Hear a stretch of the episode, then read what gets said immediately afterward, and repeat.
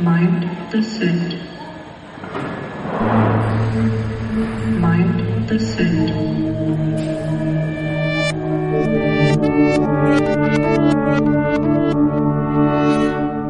Willkommen zu Mindset Set, eurem Podcast rund um die Literatur zum Mindset und wie man es potenziell optimiert. Und wir sind heute bei Folge 11, Kapitel 8 bzw. Kapitel 5 des Teil, äh, zweiten Teils von dem Buch Wie man Freunde gewinnt von Dale Carnegie.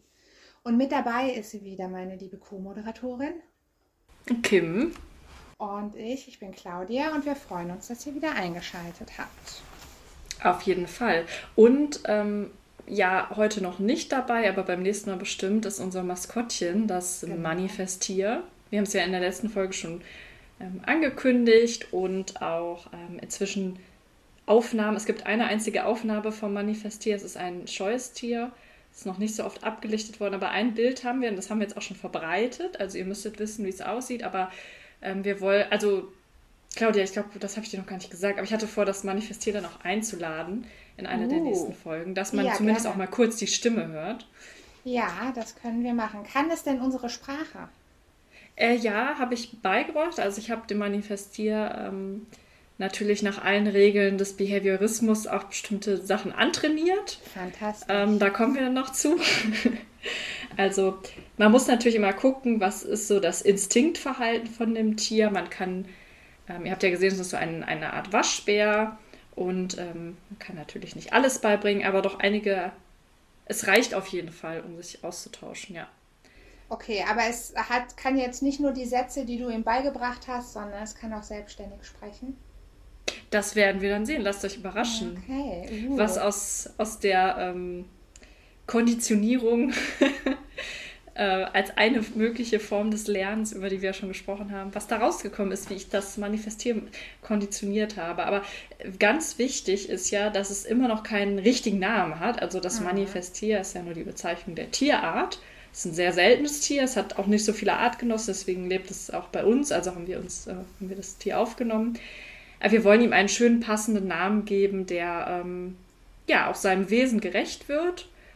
Und da warten wir, also einige, einige Vorschläge sind ja schon eingegangen, ne? Ja, allerdings. Ich habe auch schon meinen Favoriten. Äh, ist das einer, den wohlgemerkt. du selbst Nein. ähm, dir ausgedacht hast von jemand anderem? Okay. Von jemand anderem. Ja, an Daher- der Stelle vielleicht auch schon mal vielen Dank für die Genau, Vorschläge, die uns schon erreicht sagen. haben. Genau. Das habe ich noch gar nicht. Ja, danke. Genau, da haben wir uns sehr, sehr, sehr gefreut. Und äh, was eben, als du das so beschrieben hast, dachte ich ja super, jetzt sind wir im Podcast wie mit dem kommunistischen Känguru. Nur, dass wir einen, äh, ein Manifestier haben, von dem wir noch nicht genau wissen, welche politische Anschauungen es hat.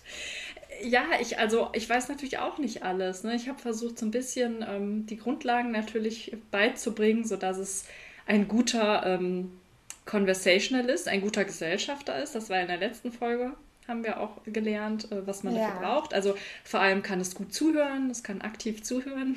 Ach, fantastisch. Aber ähm, es kann, genau, also es kann auch ein bisschen interagieren und ja, seid gespannt. Also und genau, politische Ansichten und so. Wir versuchen ja ein unpolitischer Podcast zu sein, deswegen habe ich es jetzt natürlich auch nicht in eine bestimmte Richtung gedrängt. Aber es hat, ja, es ist ein freies Mani- Manifestier, so wie Dobby oh. ein freier Elf ist. Und von daher, es kann natürlich denken und sagen, was es will. Also, aber noch ist es halt nicht bereit, weil erst braucht es einen Namen. So, damit wir es Also- auch richtig ansprechen können. Ich wollte gerade sagen, wie sollen wir es denn sonst auch anmoderieren? Ja, von daher ähm, schickt noch äh, eure Vorschläge weiterhin. Ähm, ja, die, die Deadline, die Einsendefrist läuft noch ein bisschen. Oder? Genau. Also, Ja, wir haben ja jetzt gar keine konkrete Frist, aber es wäre natürlich schön, wenn wir früher als später ihm einen Namen geben könnten. Und wir können ja gucken, also es kann ja auch mehr als einen Namen haben. stimmt. Wenn Klar. dann irgendwie ein halbes Jahr später ein ganz fantastischer Vorschlag kommt, könnte man den ja noch aufnehmen. Ja, ich denke auch, so flexibel sind wir dann. Und, äh, aber da muss noch geliefert werden, ja. Ihr müsst noch mal ein bisschen Chaka, bisschen hasseln, glaube ich, sagt man auch immer in dieser in der Mindset-Szene. Bis, bisschen Ja. Hus- Hustle-Mindset und dann ein bisschen Leistung zeigen noch. Ja, dabei fällt mir eine, ich habe äh, auf Prime die Lula Rich Doku geguckt in vier Teilen. Über Lula Rowe, ne? Oh, Das wollte ich Genau. auch gucken. Guck die auf jeden Fall. Ich musste da so oft an dich und an das Buch und alles, worüber wir schon gesprochen haben, Ja. denken. Und also es ist natürlich jetzt, ähm, also es ist eine total traurige Geschichte, also da hängen ja ganz viele Schicksale dran. Und Ehen wurden zerstört, Familien zerrissen und Leute in den Bankrott getrieben. Aber also seitdem weiß ich auf jeden Fall noch mal mehr, wie wir unseren Kult gründen können. Ja, stimmt, das ist ja auch immer noch ein Plan im Hintergrund. Genau. Äh, vielleicht noch als, auch als Hintergrundinfo zu Lula Rowe. Das ist ein Multilevel-Marketing, das, glaube ich, mit Kleidung arbeitet. Ne? Ist das Was Produkt? es wohlgemerkt noch gibt. Also wer den Kool-Aid trinken will, man kann da nach wie vor Affiliate werden und gucken, was passiert. Okay. Ja. Das hat mich ein ähm, bisschen schockiert, als ich das gesehen habe, dass die immer noch Krass. existieren. Ja, ja. Ja, es gibt viele, ähm, also offiziell ist in den USA ähm, sind so, sogenannte Ponzi-Schemes oder Schneeballsysteme ähm, verboten, ne, in dem es immer nur darum geht, neue Leute zu rekrutieren, die sich sozusagen einkaufen in das System. Das ist verboten, aber solange man ein Produkt hat und sagt, ne, ähm, wir, wir rekrutieren in Anführungsstrichen, also wir nehmen neue Mitglieder auf, Also ähm, Tupper die ist ja auch eigentlich, hat ja Ansätze davon, aber ist ja ein Unternehmen. Es gibt verschiedene Begriffe, auch Direktmarketing. Es geht immer darum, dass Einzelpersonen dann äh, Vertrieb machen für ein Produkt, aber ein sehr hohes eigenes Risiko einfach tragen, weil sie die ähm, Produkte ja auch einkaufen müssen. Und dann gibt es aber sehr verschiedene Ausformungen mit, was man äh, leisten muss oder inwiefern man auch ähm, ja, investieren man muss. braucht. Genau, und ob man sozusagen Abos abschließen muss und bestimmte Produkte mal abnehmen muss, um die dann, dann weiter zu verkaufen. Ähm, ja, und da gibt es ganz tragische Schicksale, wie du auch gesagt hast. Ähm, also Lula Rowe habe ich schon mal von gehört, aber mich noch nicht so intensiv mit beschäftigt. Ich kannte das gar nicht, bis ich den Ja. Trailer gesehen habe und dann dachte, ach, vier Folgen. Ja. Das guckst du einfach mal durch. Und falls sich jemand fragt, was hat das alles mit dem Podcast zu tun? Ich ähm, habe ab der ersten Folge kein Hehl daraus gemacht, dass ich ähm, gegenüber ähm, Multilevel-Marketing-Firmen ähm, ja, oft skeptisch eingestellt bin, wenn diese den Begriff des Mindsets verwenden. Und darum geht es ja auch bei uns, weil sie ihn ähm, meiner Meinung nach häufig ähm, auf eine Art anwenden, die dann ähm, unfair ist gegenüber den Personen, die dann da auch ähm, Mitglieder sind oder beziehungsweise auch äh, Produkte verkaufen, weil eben häufig argumentiert wird, naja, wenn du keinen Erfolg hast mit, in dem Verkauf dieses unseres tollen Produkts, dann liegt es an deinem Mindset, dann hast du nicht die richtige Einstellung. Und wie wir jetzt ja seit der ersten Folge schon oft dargelegt haben, so einfach ist es nicht mit dem Mindset. Ne? Genau, und wenn man sich das jetzt mal in live und böse anschauen will, was Kim gerade beschrieben hat, dann wird man mit dieser Doku ganz schreckliche Beispiele kriegen, wo krass viel Druck ausgeübt wird und auch das gesamte Vokabular, was wir schon mal so hatten, Anwendung findet. Ja, spannend. Äh, danke Ja. für die Empfehlung. Werde ich mir dann mal reinziehen. Mach das, mach das. So, aber wir sind heute eigentlich zusammengekommen wegen dem Buch und lustigerweise, jetzt fange ich noch mit dem Sidestep vorher an. Es ist ja potenziell schon wieder am Regnen. Ich habe schon gedacht, irgendwie werden wir der Schlechtwetter-Podcast. Die letzten zwei, drei Male, die wir aufgenommen haben, war, glaube ich, immer Regengefahr. Ja, bei mir geht's. Also es war sehr stürmisch heute, aber jetzt gerade ist ähm, prasselt es noch nicht und zur Not ist es dann halt wieder, ähm, wenn wir es nicht rausgefiltert kriegen, ASMR und ich hoffe, es wirkt dann eher beruhigend, als äh, dass es irgendwie aggressiv macht beim Zuhören. Das hoffe ich zumindest. Wir haben jetzt auch eine E-Mail-Adresse, ihr könnt uns ja auch dann immer schreiben, äh, wie das Regenprasseln war. Ja. Als extra Hinweis, wenn man uns über Spotify hören sollte, da hat man auch bei Folge 10 eine weitere Möglichkeit, uns Namensvorschläge zu schicken. Da ist nämlich auch die Frage, sodass man gar nicht irgendwie eine E-Mail schreiben muss oder so. Da kann man einfach auf Antworten gehen und dann seinen Namensvorschlag anonym an uns posten. So, aber heute geht es um Kapitel 5 Teil 2 beziehungsweise Kapitel 8, wenn man durchzieht.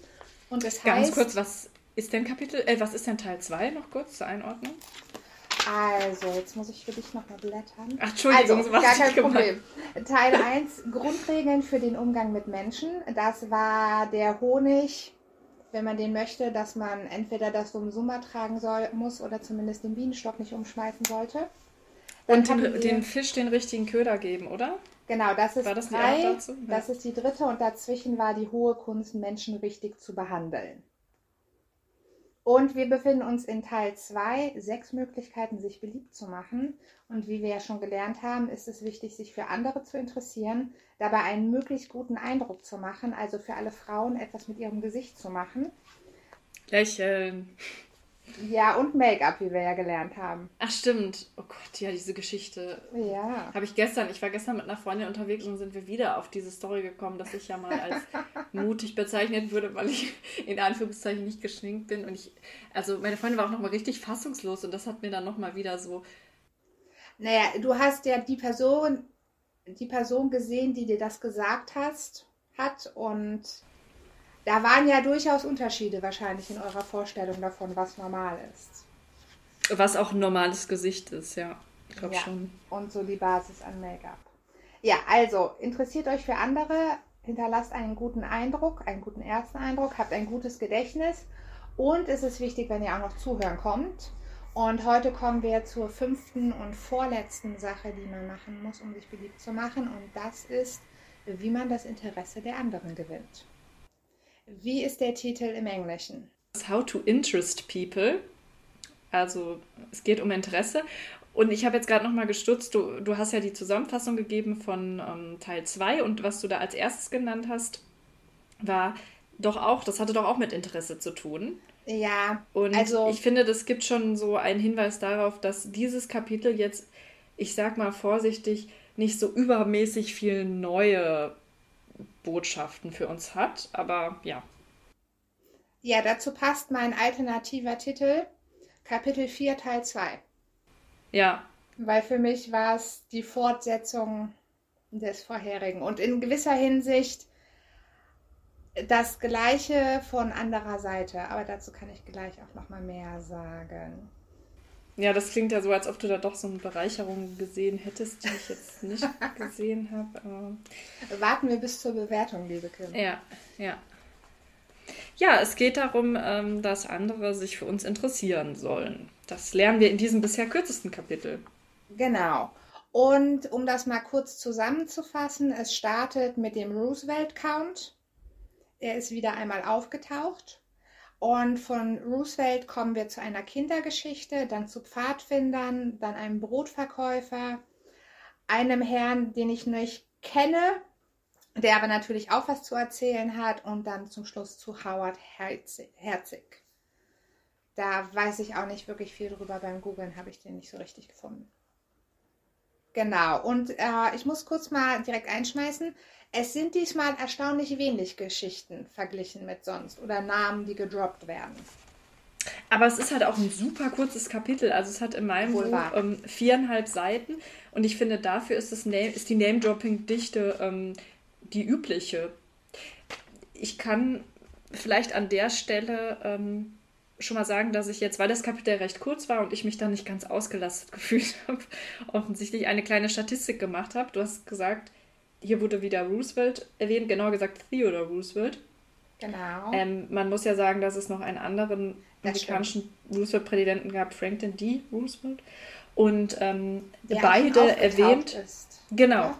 Also genau, Dale erwähnt in vorherigen Kapiteln beide. Und ich habe einfach nochmal geguckt. Wir haben jetzt insgesamt ja die, ähm, ja, mit dem Vorwort 11, genau, die elfte Folge. Und ich habe geguckt, welche Namen, die jetzt uns immer wieder aufgefallen sind, ähm, in welchen Kapiteln kommen die vor. Und ich habe eine kleine Statistik gemacht, in Anführungsstrichen, für Lincoln, der ja auch ein Alltime-Favorite ist von Dale Carnegie, genau, für Roosevelt, wobei ich nicht differenziert habe zwischen den beiden Roosevelts und Ach, okay, hab das habe ich jetzt irgendwie erwartet.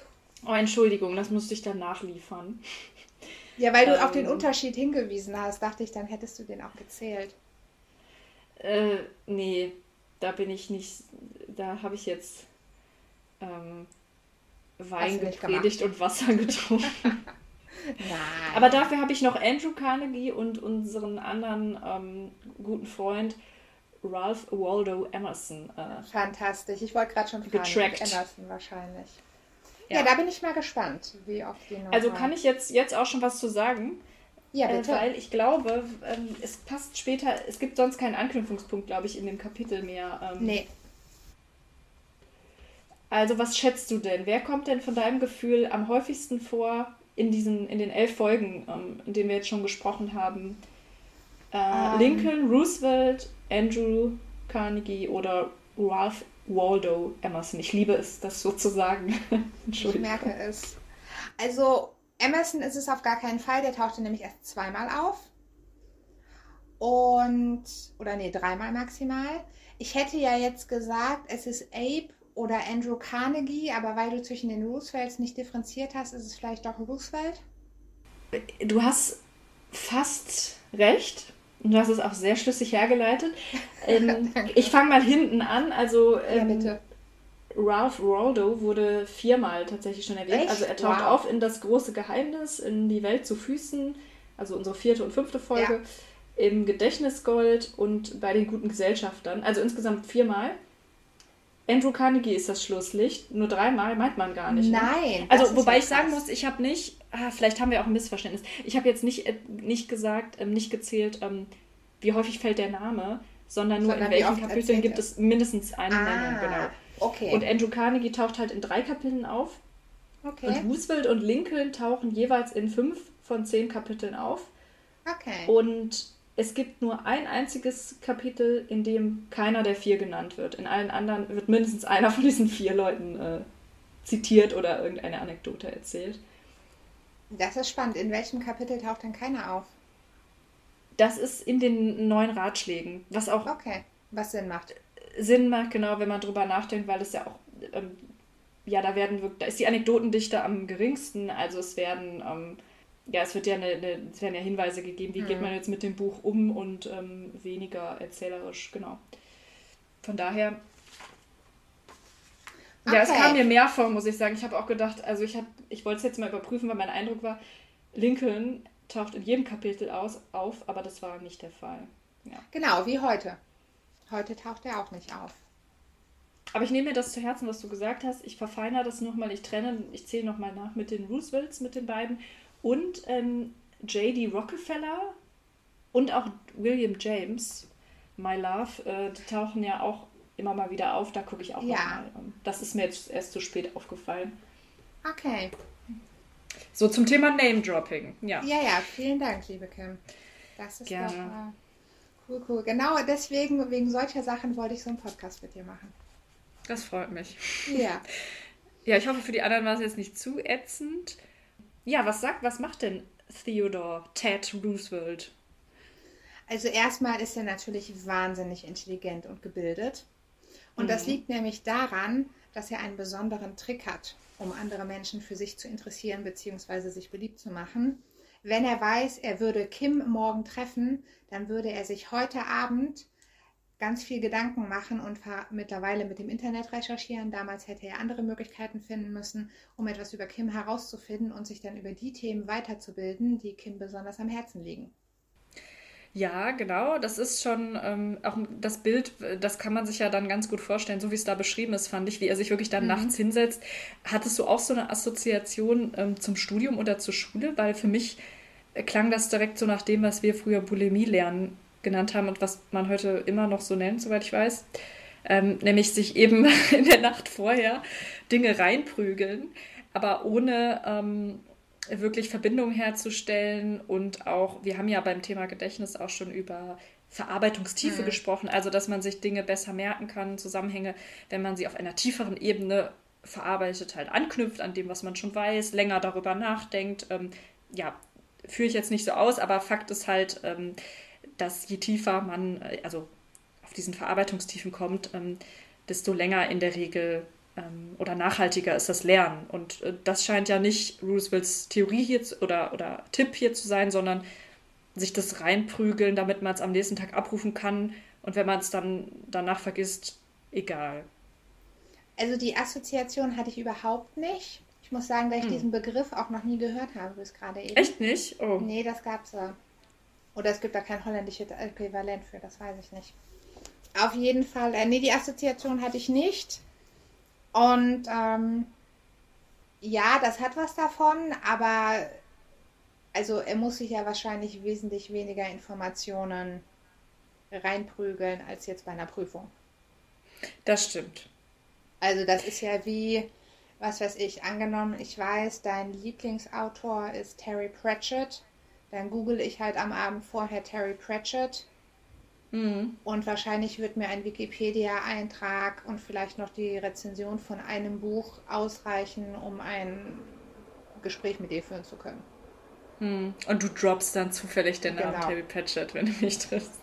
Genau. Mm, Ja, es klingt so ganz, ganz einfach, aber ich habe mich gefragt, ob das wirklich immer so einfach ist, weil es sind ja mindestens zwei Schritte notwendig. Absolut. Also das eine, was ich gerade gesagt habe, ist ja dann diese Fleißarbeit, auch wenn es jetzt, wie du sagst, natürlich vielleicht nicht so umfangreich ist wie für eine Prüfung, aber man muss sich halt hinsetzen und sich also einfach Zeit aufwenden, um sich alles Ja. anzusehen. Aber das ist ja der zweite Schritt. Der erste Schritt muss ja immer sein, zu wissen, was interessiert den anderen. Und das wird ja hier auch offen gelassen, ähm, Woher das wie man an diese Infos kommt. Wir können googeln, das stimmt, aber zum Beispiel, wenn man mich jetzt googelt, würde man über mich nicht rausfinden, was mein Lieblingsautor ist oder Nee. dass ich gerne Cola trinke. Da müsste man dich fragen, um das rauszufinden zum Beispiel. Das stimmt. wär- und Ich könnte es Roosevelt Ja. dann ganz einfach machen und sagen, ah, ist gar kein Problem, stellen Sie einfach sofort eine Cola hin und reden Sie über was Sie wollen.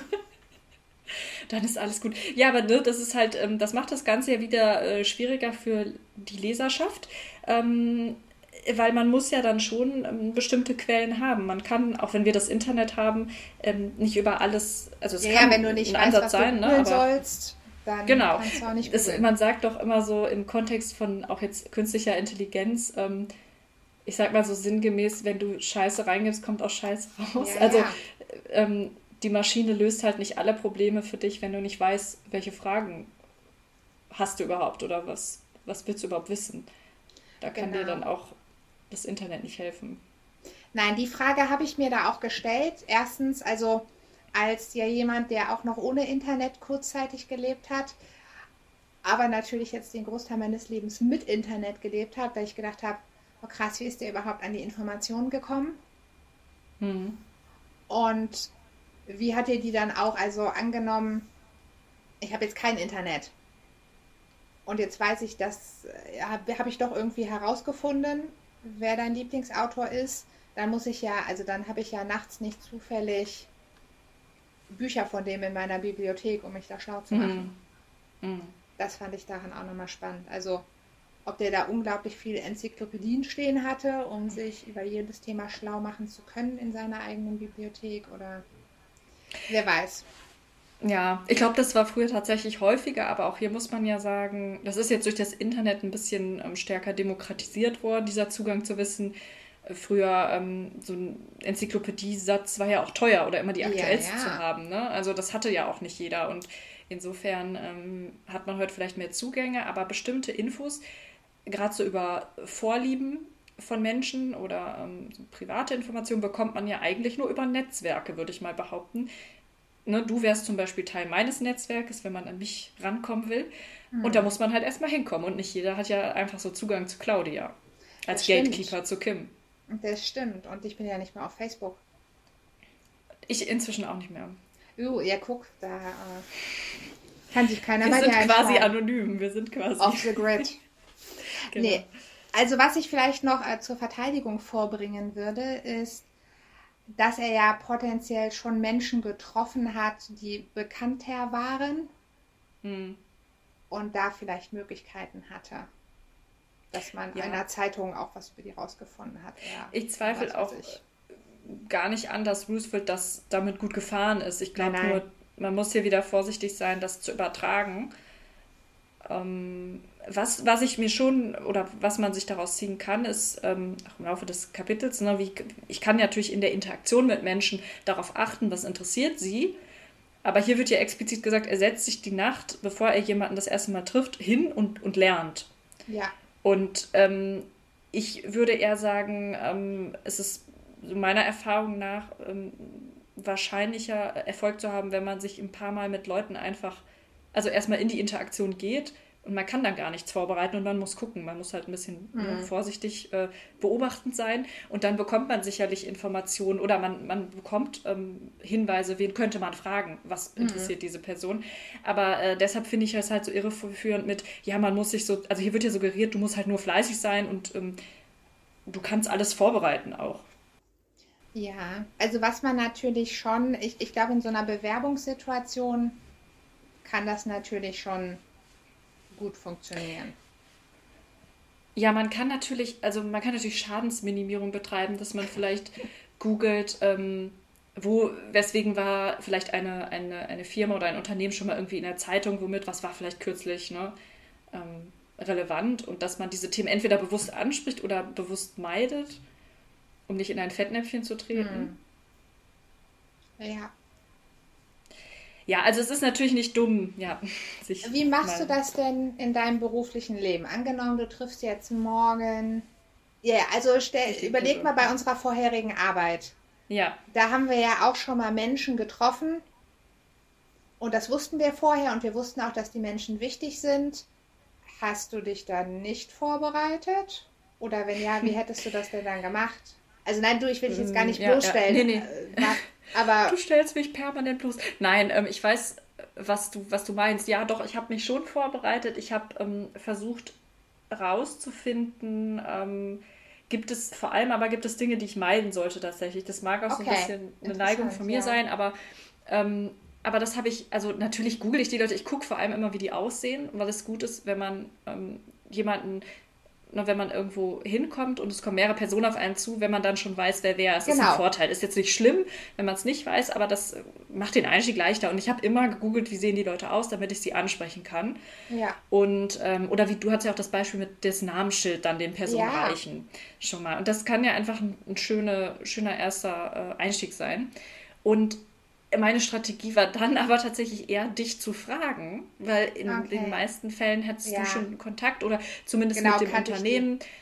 Und ich glaube, ich bin immer eher in die Richtung gegangen, mal abzustecken, gibt es irgendwelche Dinge, die ich, wo ich aufpassen muss sozusagen. Und ich habe nicht ähm, gedacht, da kommen wir ja gleich auch noch zu, also ich halte das nicht für die, oder ich habe es nicht für die wichtigste Frage gefunden, rauszuf äh, oder gehalten rauszufinden, mag diese Person Boote, fährt sie gerne Jetboat? Nein, und dann spreche ich was nicht. über Jetboat an, weil da werde ich gleich auch noch was zu sagen. Dass, ähm, ich halte das nicht in jedem Kontext und gerade im beruflichen Kontext für die richtige Vorgehensweise, ähm, über Hobbys zum Beispiel zu reden. Ja, okay. Aber ist ja interessant, also du hast ja dann auch äh, jemanden, der weiter entfernt im Netz von dieser Person war, angesprochen, nämlich ja, mich. Genau, genau und habe dich gefragt, hast du Infos? Sag mal, wie ist der so? Und ich erlebe das schon auch jetzt in meinem beruflichen Umfeld, dass es Leute auch machen. Also, dass sie vor Terminen andere anrufen, die sie kennen und sagen, hast du dich schon mal irgendwie mit dem oder der getroffen? Einfach, was ist das für ein Typ oder wie ist die so drauf? Ähm, aber da geht es halt selten um Hobbys, sammelt die Briefmarken nee, oder äh, klettert er gerne, macht er Bouldern, sondern wie sind die so, ne? Wie ja. ernst muss man bestimmte Dinge nehmen? Wie sind die, sind die eher harsh? Sind die eher einschüchternd? Hm, ja, da geht es ums Auftreten immer mehr, wie man die Leute so nehmen muss. Und okay. Ja, also ich will gar nicht sagen, dass das äh, nicht ein Vorteil sein kann. Es ist immer gut, das haben wir auch schon festgestellt, je mehr Informationen ich vorher habe, das nimmt einem ja auch die Angst vor Situationen, wenn man sich gut vorbereitet fühlt. Ich möchte nur sagen, man sollte sich keine Illusionen machen, ähm, dass man sich eben auf, äh, weißt du, allein durch diese Fleißarbeit hm. ja, ja, das ist keine ähm, Garantie. absichern kann. Ja. Nein, nein, das stimmt. Also und ich bin da ja auch ganz bei dir. Ich habe jetzt gerade überlegt, wie mache ich es meistens? Und da bin ich auch eher bei der Strategie, dass ich in dem Moment aufmerksam bin und dann ja die entsprechenden Cues wahrnehme. Ja, ich finde das auch oft verlässlicher, weil ich, ich glaube, ja, es ging mir auch genau. manchmal so, dass, das war bei dir natürlich nicht der Fall, aber bei anderen Leuten schon mal, dass sie mir bestimmte ähm, Hinweise gegeben haben, bei dem und dem musst du äh, haben, bei dem und dem musst du aufpassen. Und ich habe das dann hingenommen und gedacht, okay, alles klar, ich fühle mich gewarnt. Und habe dann aber inter, in der Interaktion mit der Person gemerkt, ich finde sie gar nicht was auch immer, schlimm mhm. oder einschüchternd, ja. so wie äh, mein Vertrauter dann mir vorher gesagt hat und habe mein, mein, also habe dann dem vertraut, was meiner eigenen Wahrnehmung entsprochen hat, bin damit besser gefahren. Mhm. Und diese Flexibilität, finde ich, sollte man sich ähm, bewahren. Mhm. Nein, absolut, absolut. Daher, wir wissen ja auch nicht, ob die andere Person eine Agenda hat, einen zu beeinflussen. Eben. Oder auch. Auf der Hut. Genau. Wir wissen ja, alles Egoman, man darf niemandem trauen, das haben wir von Dale auch schon gelernt. Genau. Und ähm, um das jetzt mal kurz äh, den Übergang zu machen, also das Resümee, was Dale Carnegie aus dieser Geschichte von Theodore Roosevelt zieht, ist, der direkte Weg zum Herzen eines Menschen führt über jene Dinge, die dem betreffenden Menschen besonders am Herzen liegen. Roosevelt wusste Hm. das. Alle guten Menschenführer wissen es. ja, das fand ich nochmal. Menschenführer ist auch ein Mhm. schöner Begriff. Allerdings. Ja, möchtest du, also stimmst du diesem Statement zu oder möchtest du da gerne drüber hinweggehen? Ich fühle mich übrigens gerade, aber auch öfter schon beim Podcast, wie so ein Pressesprecher. Ich gucke immer, jetzt halt auch die Bundespressekonferenz und ich fühle mich gerade so, weil ich habe irgendwie, ich bin geneigt zu sagen, ich habe dem nichts mehr hinzuzufügen. Uh, Ich habe, okay. wie ich gerade, das sagen die auch mal ganz oft, wie ich gerade gesagt habe. Und ähm, ich meine das aber gar nicht irgendwie äh, abwehrend. Mhm. Aber ich glaube, das ist, mein Hauptpunkt habe ich schon gesagt zu diesem, diesem Roosevelt-Beispiel, dass es hilfreich sein kann als zusätzliche Info, aber ich finde es gefährlich, wenn man sich darauf verlässt oder sich einbildet, ähm, man kann sich auf neue Begegnungen ähm, ja, durch, durch Fleißarbeit und durch ähm, sozusagen auswendig lernen vorbereiten. Und wenn du jetzt das Beispiel vergisst und einfach nur diesen Satz nimmt, also ist der Weg zu deinem Herzen über Dinge, die dich interessieren? Auch das kommt auf den Kontext an. Im Freundeskreis sicherlich.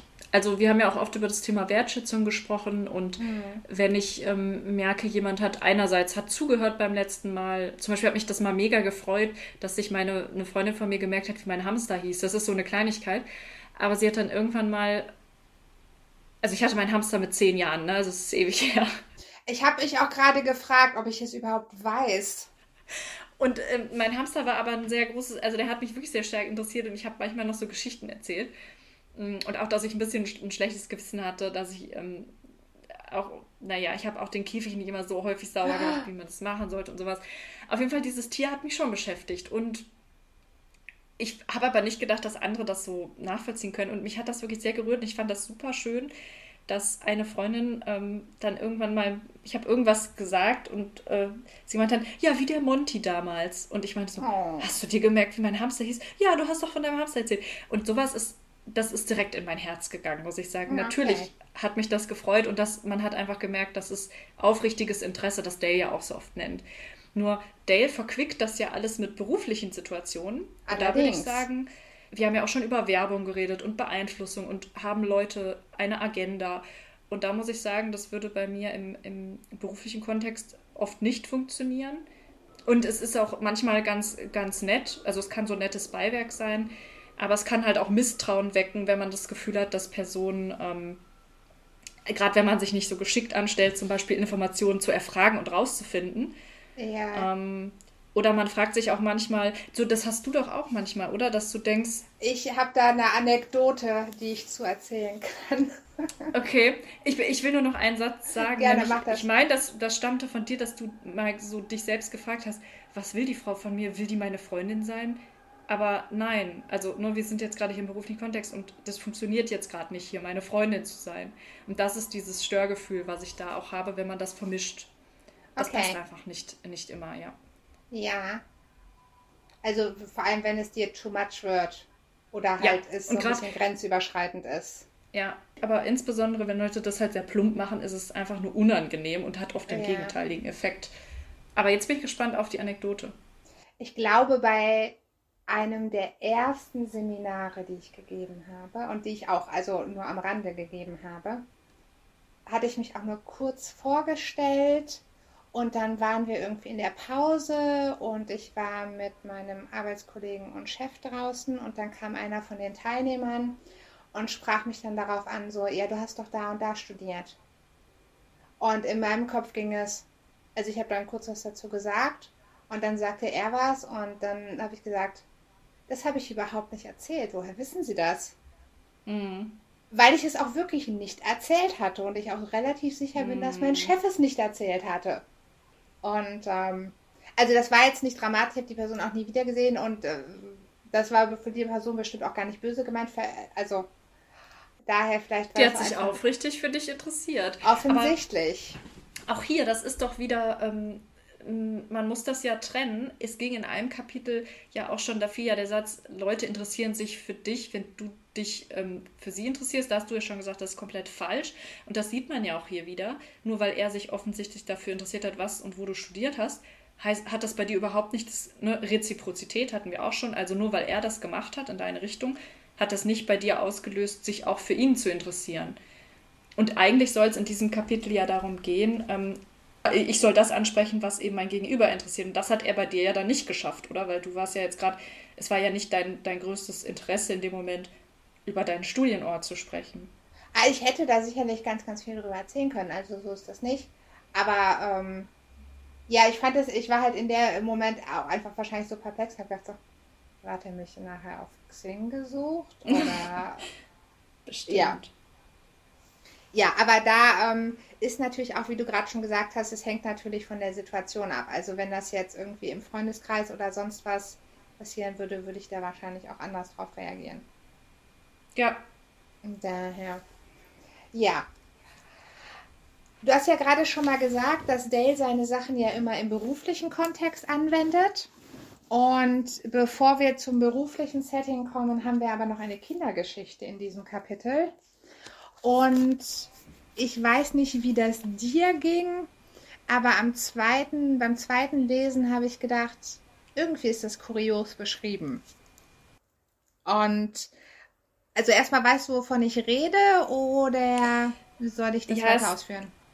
Also ich schon, aber vielleicht nicht alle äh, Zuhörer. Also du meinst diese Bootgeschichte, ne? Deswegen bin ich ja. gerade auch auf das Thema Boote gekommen. Aber ähm, ich glaube, es wäre gut, wenn du es nochmal ganz kurz beschreibst, was ja. da erzählt wird. Also, es geht um die Geschichte von einem Professor für Literatur an der Universität Yale, um mal wieder Names zu droppen.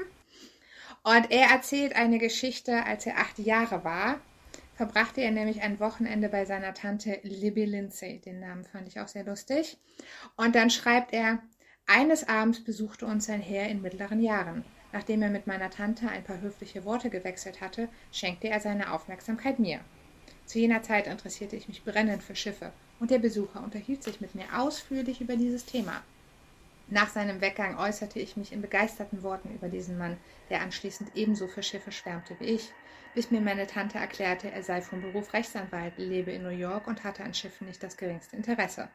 Aber weshalb sprach er dann die ganze Zeit von Schiffen? Weil er ein Gentleman ist. Er merkte, dass du dich dafür interessierst, und da er dir eine Freude machen wollte, sprach er über etwas, von dem er wusste, dass es dich interessiert. War die Antwort der Tante. Ja, und das hat scheinbar, das wird ja jetzt Beispiel dafür genommen, dass es einen guten Eindruck hinterlässt, wenn jemand so vorgeht wie dieser ähm, Mann, der dann auf das Interesse des Jungen eingegangen ist. Aber ich erinnere mich an ähnliche Dinge, die mir als Kind passiert sind. Und das hatte dann immer eher den Charakter von Desillusionierung. Also so auch fast so ein bisschen das Gefühl, oh Mann, wie ich habe an den Weihnachtsmann geglaubt und den gibt es gar nicht. So, oh, ich wurde Der ist nicht gekommen, stattdessen ist ja. jemand anderes, hat Geschenke dahingelegt. Genau, und deshalb finde ich das interessant, dass also auch dieser Begriff Gentleman, das wird ja hier als Wertschätzung, als höflich gewertet, dass er eben diesen Aufwand betreibt, sich mit dem Jungen da zu unterhalten. Das ja, würde ich auch mitgehen zu sagen, das ist höflich. Aber die Art dann, wie die Tante auch sagt, nee, eigentlich interessiert er sich überhaupt nicht für Schiffe. Ich kann mir nur schwer ein Setting vorstellen, in dem ich mich dann gut fühle, wenn ich das so eröffnet bekomme. Also man kann natürlich sagen, aha, das ist jetzt eine Erkenntnis, ich habe was über Menschen gelernt, ich habe gelernt, man muss nicht immer alles ernst nehmen. Im besten Fall ist das eine neutrale Situation, aber ähm, ich kann das nicht so nachempfinden. Also ich würde mich, glaube ich, in der Rolle des Jungen nicht gut fühlen, ja. Dein achtjähriges Ich hätte sich nicht gedacht, ach fantastisch, wenn ich also beliebt sein will bei Menschen, muss ich über Sachen reden, über die sie sich interessieren. Egal, ob die mich interessieren, ja. Das ist ja so ein bisschen die Schlussfolgerung, die da gezogen wird dass der Junge das mit acht Jahren erfahren hat und seitdem wusste, wie wichtig es ist, hm. sich äh, ja, ja, für sowas zu interessieren. Es ist auch so eine fatale Chance, weil man hätte ja in dieser Situation auch ein, äh, ein Learning äh, erreichen können, ähm, wenn man das Ganze so deutet als ich kann mich einfach, auch wenn mich zum Beispiel Schiffe nicht interessieren, kann mich ja der Austausch mit anderen Menschen, kann ja meinen Horizont erweitern und Ja. ich öffne mich und kann trotzdem super Gespräch haben und wir haben beide Spaß und ich gehe dann, wir gehen auseinander und wie ich, ne, war trotzdem nett. Ähm, das ist, das kann ja auch was Positives sein, aber es, diese Anekdote endet ja so mit diesem Haha, nein, du hast dich getäuscht. Er hat nur so getan, als würde er sich für Boote interessieren. Aber eigentlich, also es wird ja ganz klar getrennt zwischen das ist jetzt Interesse und nee, eigentlich interessiert er sich nicht für Boote. Und das, ähm, weißt du, was ich meine? Wie das gedeutet wird, ist, das hinterlässt eine bittere Note, einen bitteren Nachgeschmack bei mir. Ja. Das, äh, Was Ja. der Junge da mitgenommen hat. Ja. Also laut seiner Behauptung hat er ja was anderes mitgenommen, Ja. aber ja, so kann man das auch interpretieren. Ich dachte, hatte mich nur kurz gefragt, was war denn das? War da eine Party, wo mehrere Leute dazugekommen ist oder also weißt du, da kommt jemand, den die Was Tante ja wahrscheinlich kannte und dann wechseln die höflich. Das klingt für mich ja so wie fünf Minuten Smalltalk und dann unterhält sich der Mann mit dem Kind. Vielleicht ist es auch, weil es eine kindliche Erinnerung ist, dass er einfach nichts gemerkt hat, weil es für ihn einfach alles so langweilig war, bis auf die Geschichte mit den Booten. Wahrscheinlich. Aber das waren Ja. so die Assoziationen, wo ich mir beim zweiten Lesen dachte, eigentlich eine komische Situation. Ja. Ja, und genau, das Kind ähm, lernt dann, was es heißt, ein Gentleman zu sein. Ich wollte eigentlich noch googeln, was die Definition von Gentleman ist, das habe ich aber nicht gemacht. Habe ich jetzt auch nicht gemacht. Können wir in die Shownotes Genau, bei Gelegenheit tun. Ja. mit hinzufügen. Genau, und dann kommt noch das äh, letzte nicht berufliche Beispiel. Da geht es, wie gesagt, um Pfadfinder. ja, werden wieder Kinder mit reingezogen. Also man Genau. Aber diesmal hatten die. Kinder zumindest ganz viel Positives davon.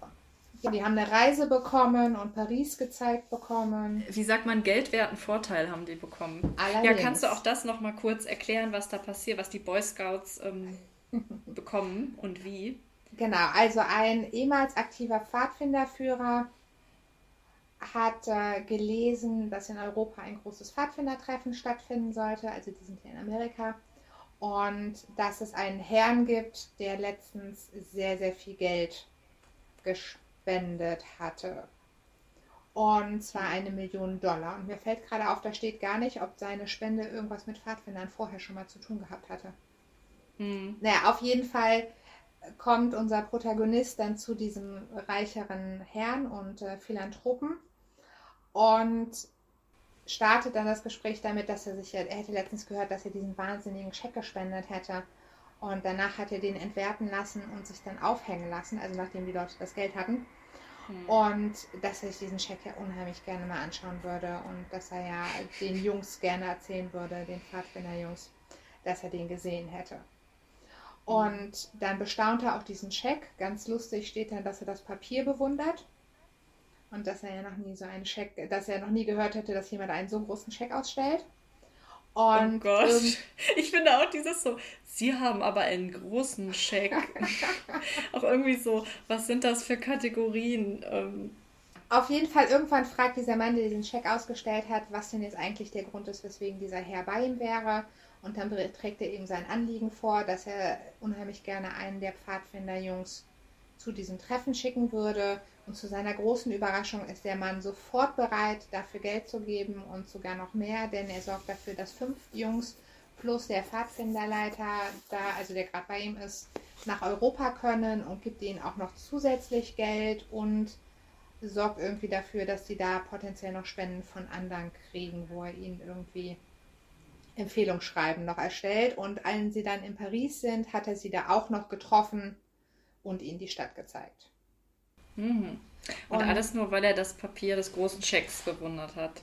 Genau, und er sagt nämlich, da ist das Resümee, eines ist sicher, hätte ich damals nicht einen Anknüpfungspunkt gefunden, der ihn interessierte und ihn ein bisschen auftaute, dann wäre er bei weitem nicht so zugänglich gewesen. Was mich da neugierig gemacht hat oder hat aufmerken lassen, ist das, was bei dir mit ähm, Auftauen übersetzt wurde. Das steht in der englischen Version als Warming Up. Ja, Also, if I hadn't got him warmed up first, I wouldn't have found him as easy to approach. Also, da ist scheinbar ein Warm-up nötig, bevor man das bekommt, was man will. Und das Warm-up so sagt es ja, der Titel des Kapitels ist, ähm, sich für das oder Interesse zeigen. Ehrlich gesagt, man merkt schon, ich weiß immer noch nicht so richtig, was die Aussage ist, aber ne, Interesse mimen für das, äh, was den anderen interessiert. Ja, symbolisiert durch diesen Check. Und ich habe mich halt gefragt, ist dieses, was hier als Warm-up bezeichnet wird, ist das vielleicht eine Technik, die inzwischen, das ist ja schon einige Jahre her, vielleicht auch wirklich als ähm, Überzeugungstechnik beschrieben ist in der wissenschaftlichen Literatur und in der psychologischen Literatur. Ja, hast du darauf eine Antwort oder stellst du das an mich als Frage? Ich habe eine Antwort darauf. Also okay, ich habe es zumindest super. so abgeglichen. Möchtest du es hören? Ja, ja, gerne. Und zwar ist das von unserem Freund, ähm, der, ähm, der wird hier zwar nicht erwähnt. William James? Nee, der unsere andere große Liebe. Ähm, jetzt, oh, jetzt ich wusste bis gerade noch den Vornamen. Ich glaube, er heißt Robert. Bob. Ähm, Bob Cialdini. Also ja, ja, Robert Cialdini. Robert. Also er italienisch denke ich, wäre es Cialdini, aber wahrscheinlich ist er so lange schon ich amerikanischer dafür, Bürger. Wir nennen ihn irgendwann nur noch Bob C.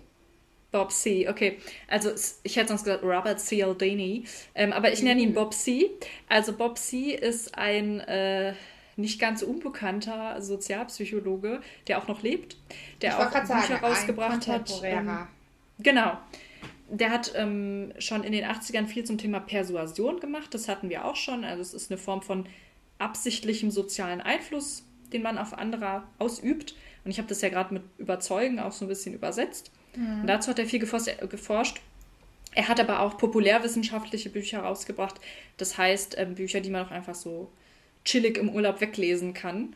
Ähm, unter anderem das Buch Persuasion, was ich auch empfehlen möchte.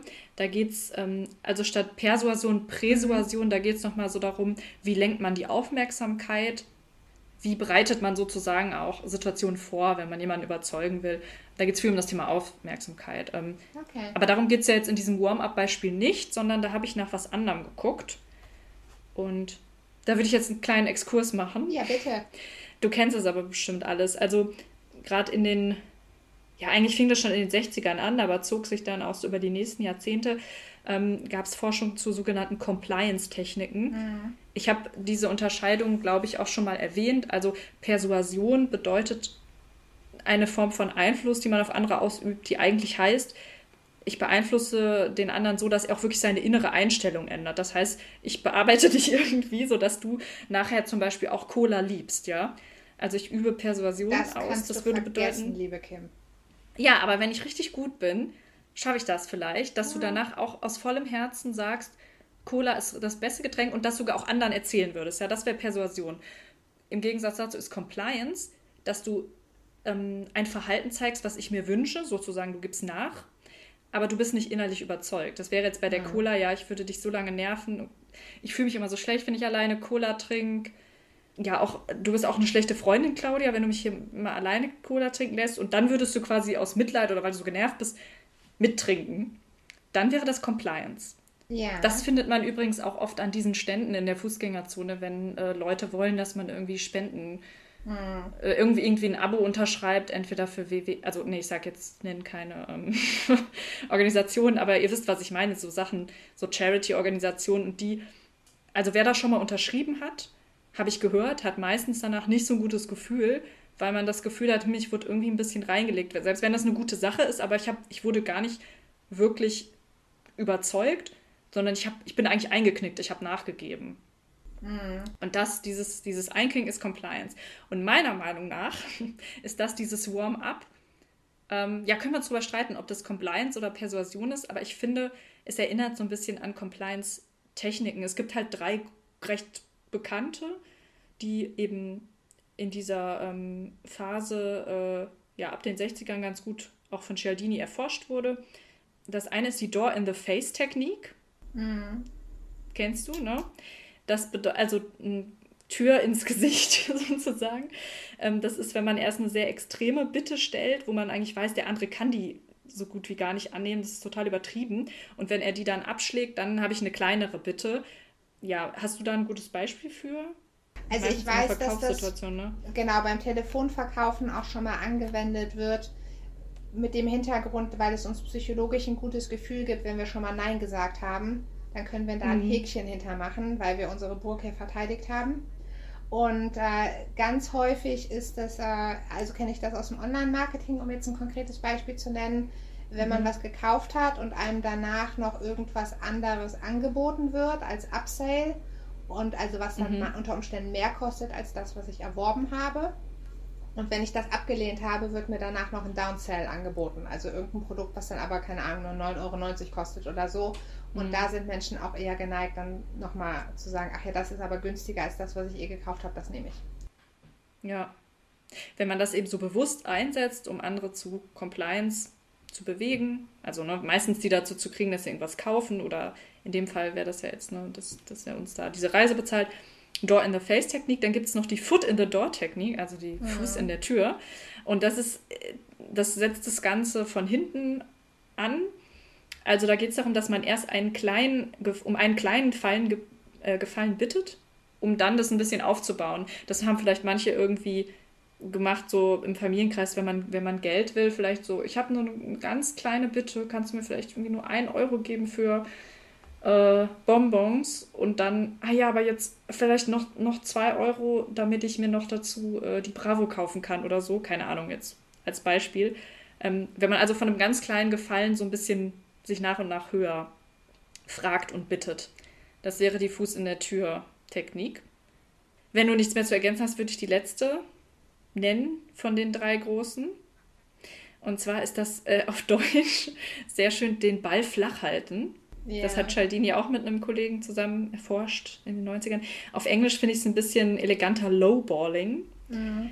Und das ist, glaube ich, viel auch so von, bei Gebrauchtwagenhändlern passiert, dass nämlich auf eine an, anfängliche Compliance, also wenn jemand eingeknickt ist ähm, und auf das Verkaufsangebot eingegangen ist, dann folgt noch irgendeine Veränderung, ähm, die sogar kostspieliger Mhm. ist.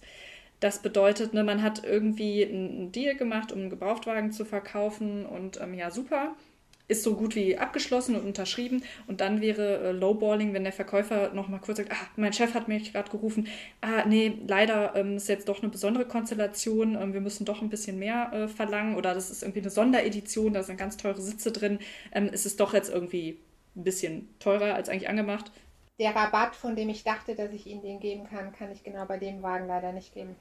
Leider nicht, tut mir leid. Oh, schade. Und da wird halt ausgenutzt, ähm, dass das spielt im Grunde mit dem Verpflichtungsgefühl, das wir haben, oder auch die ähm, Neigung zu, zur Selbstkonsistenz, also zu dem Verhalten oder zu ähm, Entscheidungen zu stehen, die wir einmal getroffen haben.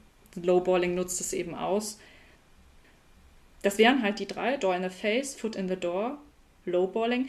Hattet ihr auch den Witz mit äh, Foot in the Face im Studium?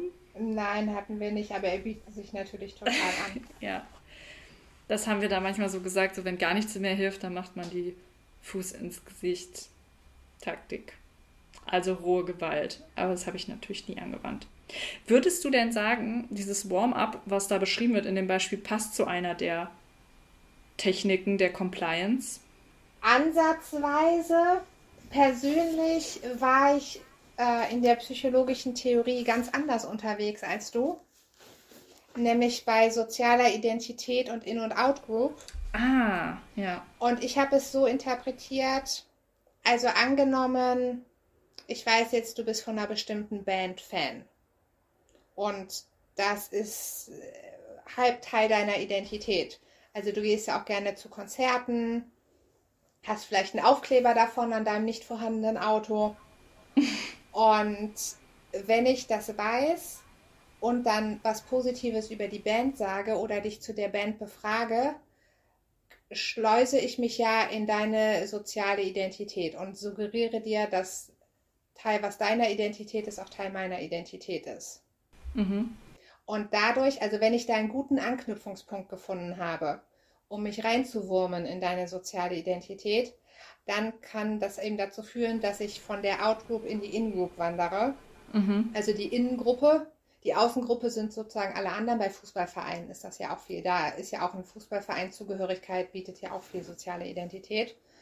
Und wenn ich dann diesen Anknüpfungspunkt über den Fußballverein habe, wirst du Teil meiner Gruppe und bist nicht mehr Teil der anderen Gruppe. Und in dem Moment, wo du Teil mhm. meiner Gruppe bist, bewerte ich dich positiver als vorher. Ja.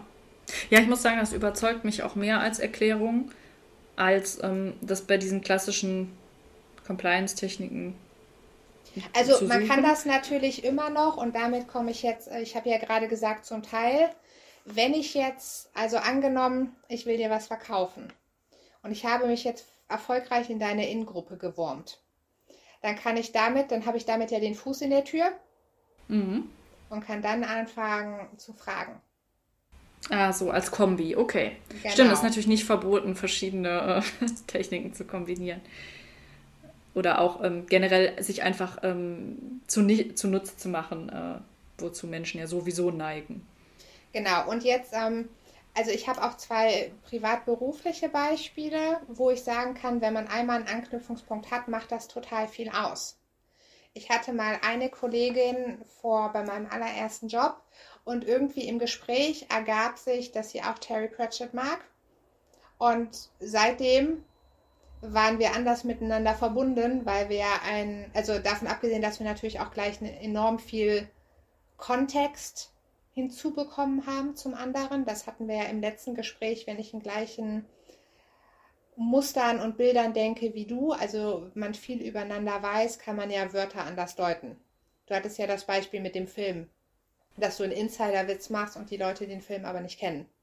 Mhm. Und in dem Moment, wo ich weiß, okay, es gibt mindestens 20, 30, unter Umständen sogar 50 Bücher, die wir beide gelesen haben, haben wir ja ein gigantisches Potenzial an Insider-Witzen und anderen Sachen. Ja. Oder auch Wortwitzen.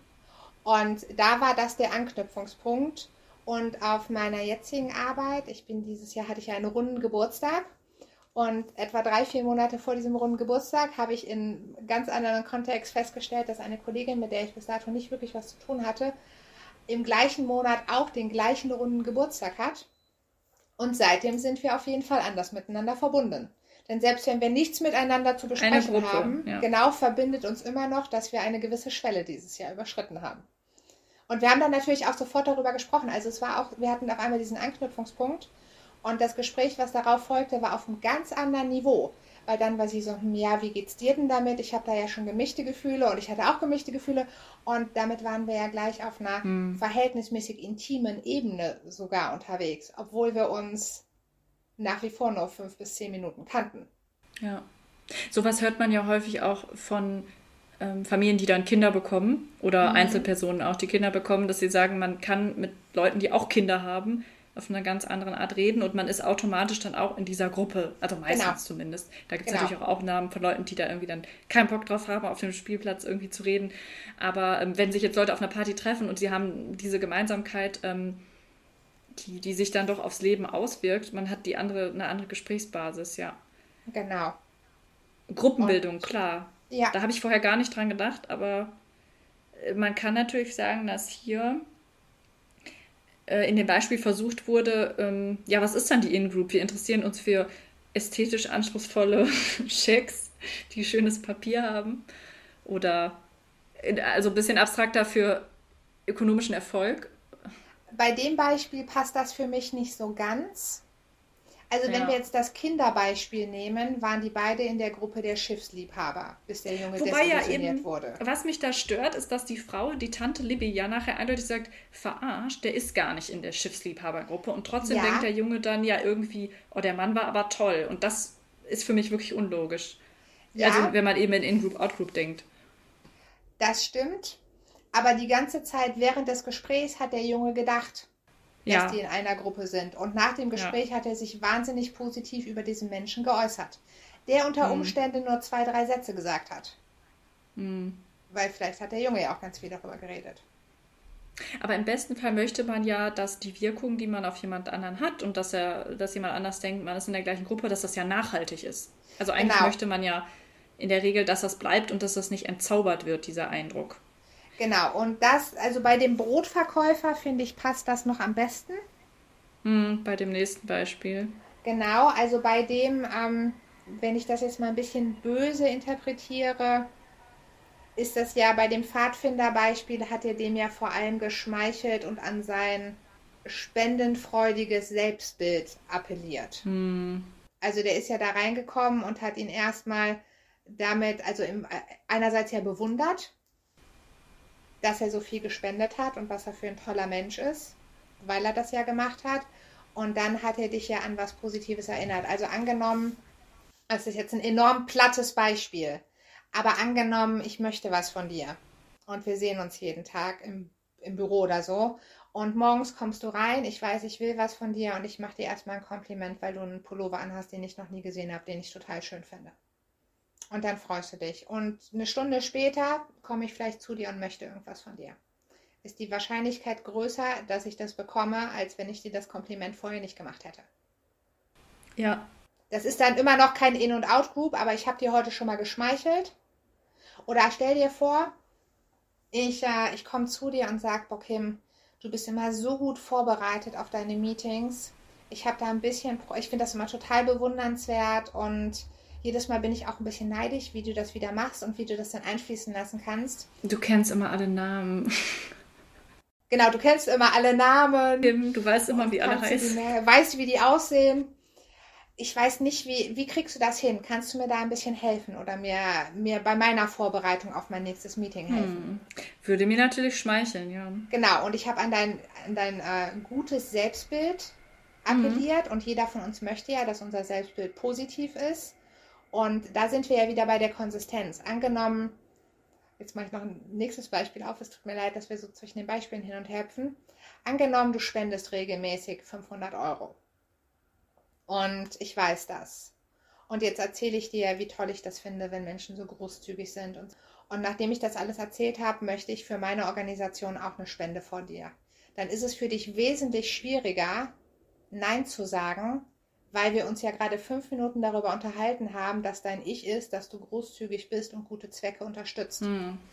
Und ich habe dem ja im besten Fall dann zugestimmt und gesagt, ja, Genau. Claudia, da siehst du mich richtig. Ich hätte natürlich die Chance, wenn ich nämlich ahne, was du willst, hätte ich vielleicht die Chance im Gespräch zu sagen, ah, das hast du ein bisschen falsch interpretiert. Ich mache das nur in ganz besonderen, seltenen Fällen, weißt du? Ich will nur sagen, es Genau. gibt immer die Möglichkeit, dass die Situation sich ein bisschen dreht, weil Leute ja manchmal ahnen, wenn andere an ihr Geld wollen. Und Genau. dann kann man das auch im Gespräch so drehen, ohne dass, wir haben ja auch über das Thema Face gesprochen, also Genau. Gesichtsverlust. Man kann auch in Situationen, ähm, da sind manche Leute halt sehr gut drin und das muss man halt wissen, die kriegen trotzdem, was sie wollen, auch wenn du noch so sehr schmeichelst, ähm, kommen die aus der Situation raus, ohne dass ihr beide euer Gesicht verliert. Absolut. Aber psychologisch ist es eben für dich viel, viel schwieriger, wenn du gerade in deinem, ah, ich bin so großzügig und ich bin so toll und mein Ego ist gerade total glücklich, weil es so gebadet wurde und ganz viel Liebe bekommen hat. Und dann auf einmal zu sagen, ja, du hast recht, aber jetzt bin ich das eigentlich, jetzt beweise ich dir das Gegenteil. Denn wir Mhm. möchten ja, dass unser Bild konsistent ist. Und wir wurden ja gerade an ganz viel Verhalten erinnert. Und sich dann anders zu verhalten als über das, als die Muster, die man vorher besprochen hat, ist total schwierig. Weil wir eben möchten, dass wir konsistent sind in unserem Verhalten. Ja. Was dazu auch ein bisschen passt, also zum Thema ähm, Selbstbezüglichkeit, ist noch etwas, was ähm, Cialdini eben in diesem Pre, also Präsuasionsbuch sagt. Ähm, da geht es halt darum, wie kriege ich überhaupt die Aufmerksamkeit von jemandem. Und ähm, Dale beschreibt ja auch häufig Situationen von Menschen, die sehr einflussreich sind, an die es schwer ist ranzukommen. Und da geht es ja auch immer darum, Aufmerksamkeit als knappes Gut. Hatten wir auch schon, wie kriege ich das überhaupt, dass die mir, dass die mir zuhören oder dass sie merken, ich bin es wert, dass sie mir Genau. zuhören und ähm, dass sie das auch ernst nehmen, was ich sage. Und Cialdini führt verschiedene Punkte auf, die ähm, bekannt dafür sind, dass sie die Aufmerksamkeit anziehen. Also was niemanden überraschen wird, Sex, Gewalt, aber auch Neues. Also das ist ja in Social Media das, was uns auch bei der Stange hält, dass es da immer wieder was Neues gibt und das ist auch biologisch so verankert. Ähm, was aber auch super gut sieht, was man auch in Social Media sieht, aber auch in den Beispielen, die du jetzt genannt hast, ist eben Selbstbezüglichkeit. Also ich unterstütze diese Egomanen-These von äh, Carnegie ja nicht, dass wir alle nur um uns selbst kreisen, aber es weckt ja erstmal meine Aufmerksamkeit, wie auch bei dem Beispiel mit den Namen, was wir schon hatten. Wenn ich meinen Namen höre oder wenn ich irgendwie merke, jemand ordnet mich gerade ein oder ähm, baut, zimmert gerade mein Selbstbild, also spiegelt mir, "Ah, du bist doch so und so eine Person. Ähm, tendenziell sorgt es halt schon so dafür, dass wir, dass wir zuhören und das machen sich Firmen zum Beispiel auch zunutze, wenn sie ähm, so Umfragen machen. Also das hat man manchmal ja auch so am Geldautomaten oder an anderen Stellen, dass ähm, Unternehmen dich bitten, Sie Kunden, be bewerten Sie uns doch. Wir wollen, dass Sie uns bewerten. Mhm. Und das ist eigentlich der gleiche Mechanismus, dass ähm, Kunden sich dann ähm, ja in dieser, dieser Rolle als Bewerter sehen und deine Meinung zählt und es geht hier um dich. Und ähm, das ist also schon was, was, um einfach Leute erstmal dahin zu kriegen, dass sie überhaupt meine Botschaften lesen oder mir zuhören. Ähm, das ist äh, ein guter Einstieg. Aber was mir jetzt an der Stelle wichtig ist, ist, dass Cialdini da halt betont, mh, nur Aufmerksamkeit auf eine Botschaft zu bekommen, das heißt nicht gleich Zustimmung. Mhm. Nur weil jemand zuhört, heißt es nicht, oder sich das durchliest und ich die Aufmerksamkeit habe, heißt das nicht, dass er dann allem zustimmt. Und ähm, was aber übrigens auch zu dem Thema Nicken passt, was wir hatten, weißt du noch? Mhm. Also, ja. wenn du im Gespräch immer signalisierst, ich höre zu, ich höre zu und nix, wird das ja schon mal fehlinterpretiert als du hast allem zugestimmt, als abgenickt. Und das fällt mir in diesem Buch immer wieder auf, ähm, dass das auch nicht so klar gemacht wird. Aufmerksamkeit ja. zu bekommen, ist nicht Zustimmung zu bekommen. Nee, das stimmt. Und das hätte in vielen Beispielen halt nämlich auch nicht so smooth geklappt. Er beschreibt natürlich nur die Beispiele, äh, die von Erfolg gekrönt sind. Das ist wohl wahr. Nein, auf jeden Fall, aber um das äh, nochmal anzuknüpfen, genau, ich hätte jetzt bei dem Beispiel, was wir mit den Pfadfindern hatten, da ging es eher um Schmeicheln. Mhm. Und jetzt wirklich In-Group, Out-Group würde ich eher bei dem Bäcker-Beispiel sagen. Und okay. Ich würde jetzt auch auf das überschwenken, wenn das für dich okay ist. Ja, klar, mach das gerne. Genau, also da ist ein Herr, der sehr lustig äh, beschreibt, nachdem ich mich eingehend mit dem Studium der menschlichen Kontaktpflege befasst hatte. das fand ich als Formulierung lustig, beschloss ich meine Taktik zu ändern. Und er hat dann eben heraus, also er wollte jemandem schon seit ewigen Zeiten Brot für seine Hotels verkaufen. Und er probiert halt alles Mögliche, trifft diese Person ständig und es klappt alles nicht. Und dann beschließt er eben seine Taktik zu ändern, indem er herausfindet, wofür sich der Mann interessiert und wodurch er seine Aufmerksamkeit gewinnen konnte. Und dann erfährt er eben, dass der Mitglied in einer Vereinigung von Hoteliers ist und da sogar der Präsident der nationalen und internationalen Hotelvereinigung. Und als er ihm dann das nächste Mal begegnet ist, brachte er das Gespräch auf diese Vereinigung. Und es kommt dann auch dazu, dass er sogar eine Mitgliedskarte verkauft bekommt von diesem Hotelier über das Brot hat er gar nicht gesprochen, aber kurz danach kriegt er dann eine Anfrage, dass er ihm doch mal Proben oder eine Preisliste zukommen lassen soll. Und der Mann hat seine Meinung geändert. Und zwar sagt die Person, die ihm anruft, um das mitzuteilen, der Sekretär noch, ich weiß nicht, was Sie mit unserem alten Herrn gemacht haben. Er hält jedenfalls große Stücke auf Sie. Und da würde ich sagen, hat er sich eben in die In-Group von dem Hotelier geschlichen. Mhm. Man könnte aber genauso sagen, ob das auch Reziprozität ist, weil er hat ihm ja eine Karte verkauft. Das habe ich mir notiert. Also ich habe mir geschrieben, mir, mir aufgeschrieben, dass es Reziprozität und es ist ein Deal Membership gegen Brot. Also Mitgliedschaft gegen Brot. Ja.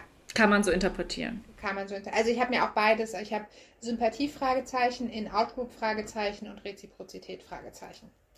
Was ich eben auch überlegt hatte, ist, weswegen es über Reziprozität hinausgehen könnte, ist, weil er auch noch sagt, dass er den so toll findet, jetzt in Anführungszeichen. Ich weiß jetzt ja. nicht, wie teuer diese Karte war. Mhm. Aber. Ich, ja, ich, ich wollte nur sagen, das genau können wir in allen Einzelheiten natürlich nicht genau überprüfen, wie es war, aber das läuft ja hier alles in diesem Kapitel unter der Überschrift Interesse und ich ja. denke auch, da wird wieder vieles gemischt, was eine, eine ganz bunte Auslegung ist von Interesse. Also es, oder ich, ich habe auch manchmal den Eindruck, gerade in diesem Kapitel hinter Interesse, das wird so als Feigenblatt benutzt und dahinter, ja, das kommt in dem Beispiel gleich auch noch, also es geht halt oftmals einfach auch um, um Geld und Machtaustausch. Mhm. Und das hört sich so nett an hinter diesem Wort, ja, ich interessiere mich für den und der interessiert sich für mich. Mm, aber da geht es eben nicht um Hobbys. Und diese, diese Hobbybeispiele mit, wir reden über Boote oder Briefmarken sammeln, werden halt immer gemischt in diesem Buch mit, wir machen wirklich Verkaufsdeals oder halt Austausche. Ne? Mhm. Ähm, aber was man ja zugeben muss, in der Geschäftswelt ist es ja, sind die Sachen auch manchmal halt auch nah beieinander. Nur man kann es nicht alles miteinander vergleichen, so wie das hier dargestellt wird. Nee, das stimmt und äh, ich interpretiere das jetzt sogar noch weiter. Man könnte natürlich auch überlegen, ob es überhaupt irgendwas damit zu tun hat, beziehungsweise, also vielleicht hat er ja auch nur den Auftrag für das Brot bekommen, weil er dem mal eine Stunde zugehört hat. Mhm. Womit wir ja bei der Botschaft vom letzten Kapitel wären. Mhm. Publikum. Das ist ja auch was. Kennst du diese Maid-Cafés in äh, Japan? Ich, Ist das, glaube ich. Ich hoffe, ich vertue mich jetzt Nee. nicht, aber ich meine, es ist Japan. Ähm, das ist ein Geschäftsmodell, was ich voll verstehe. Also du gehst in ein Café, wo Frauen da sind und nur dafür da sind, sind halt leider meistens Frauen, muss ich sagen, die, also Leuten zuzuhören. Und ähm, Ah, okay. die sind so nett und die tun die ganze Zeit interessiert. Also egal, was du erzählst, sie, ach echt, wow, erzähl mir mehr. Mhm. Und ähm, das ist aber ein ökonomischer Austausch. Also ich denke, hier würde selbst Dale Carnegie nicht von ähm, aufrichtigem Interesse sprechen. heißt das, ich buche mir für einen bestimmten Zeitraum einen aufmerksamen Zuhörer, der. Ja, also ich glaube, es ist, es gibt so Modelle, die sind so one-on-one, dass du so deine persönliche Mate bezahlst. Okay. Aber es gibt auch Modelle, wo du dich ins Café setzt und du kaufst dann was zu trinken und die kriegen irgendwie einen Stundentarif, hängen da ab und hören einfach allen Leuten zu. Übrigens im Cold Mirror 5 Minuten Harry Potter Podcast, an einer Stelle ähm, macht die auch so eine Parodie darauf, dass, also Dudley zeigt ja seiner Mutter in einer Szene auch so seine Karten, hat so ein Sammelalbum. Und dann sagt eben die, in dem Podcast wird auch gesagt, ja, Dudley sollte mal ins Maid-Café, dann kann er im Maid-Café seine Pokémon-Karten zeigen und dann Oh. ist da jemand, der sich für ihn interessiert, sozusagen. Und ähm, das verknüpfe ich halt auch immer damit, dieses Bild, dass Okay. du halt, egal womit du da hinkommst, auch wenn du irgendwie dein Autoquartett mitbringst, so, da ist jemand, der sagt, wow, cool, toll.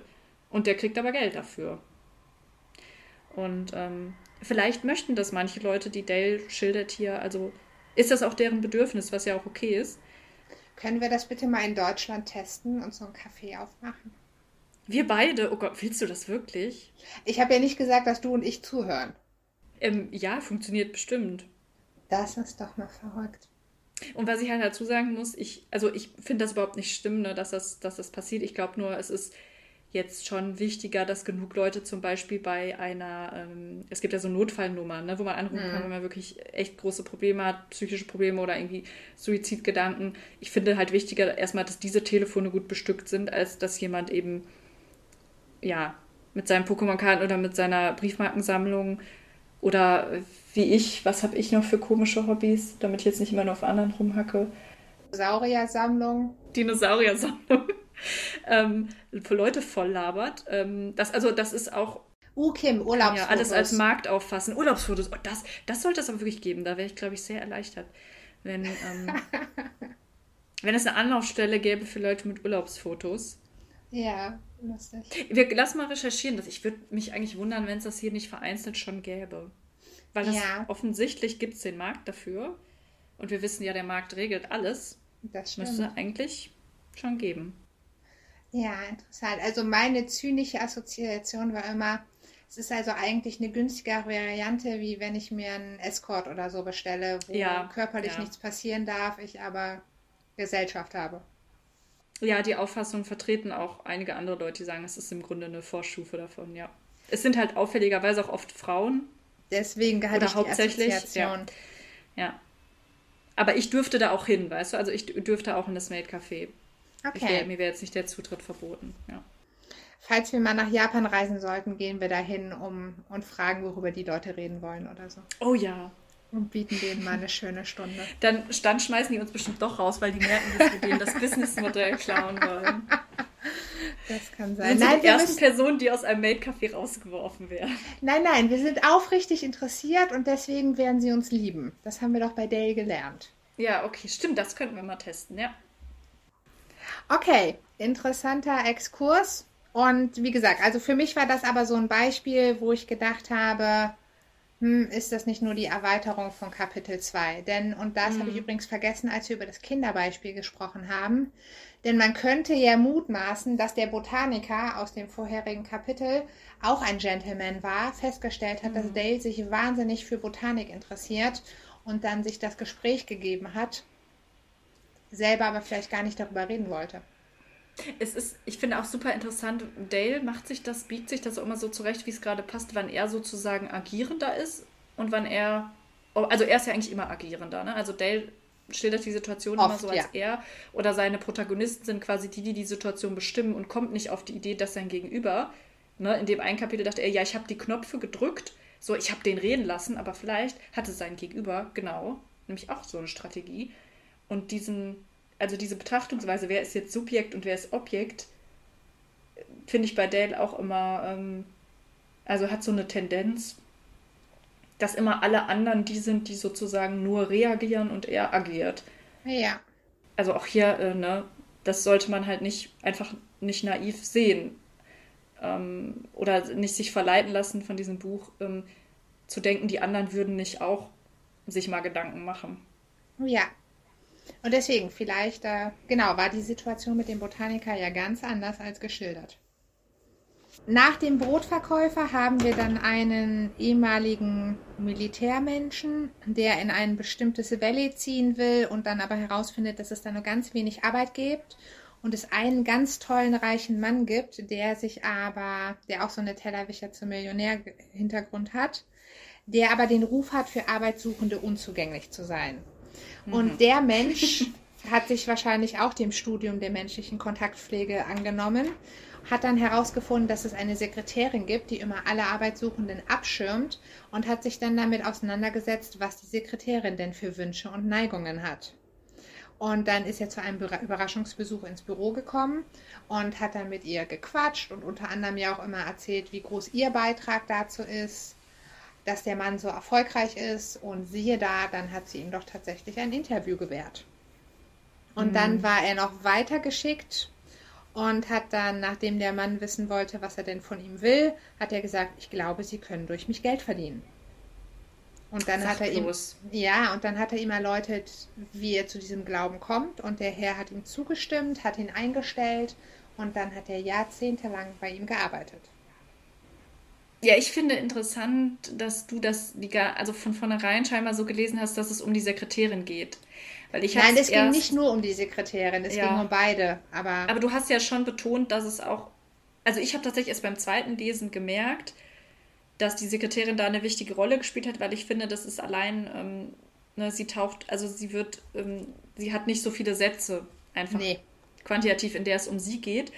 Und das wird auch nicht so betont, wie er jetzt rausgefunden hat. Ähm, weil offensichtlich war die Sekretärin ja die Schaltstelle. Das, Falls man sich merkt, das kritisiere ich jetzt hier. Ähm, das wird nicht richtig klar, wie er die Sekretärin jetzt, also wie er rausgefunden hat, was sind ihre Interessen, sondern, weil das Kapitel heißt ja, ne? Es geht darum, was interessiert die anderen, was interessiert dein Gegenüber. Und ich sehe als einziges Argument da in dem Beispiel nur, ja, ich habe ein Angebot für diesen ähm, Mann, der da den Zugang zum Arbeitsmarkt steuert. Und ich habe ähm, finanzielle Vorteile für ihn. Also A, ich glaube nicht, dass so eine Behauptung die Sekretärin ehrlich gesagt umhauen würde, weil das haben bestimmt auch noch andere erzählt.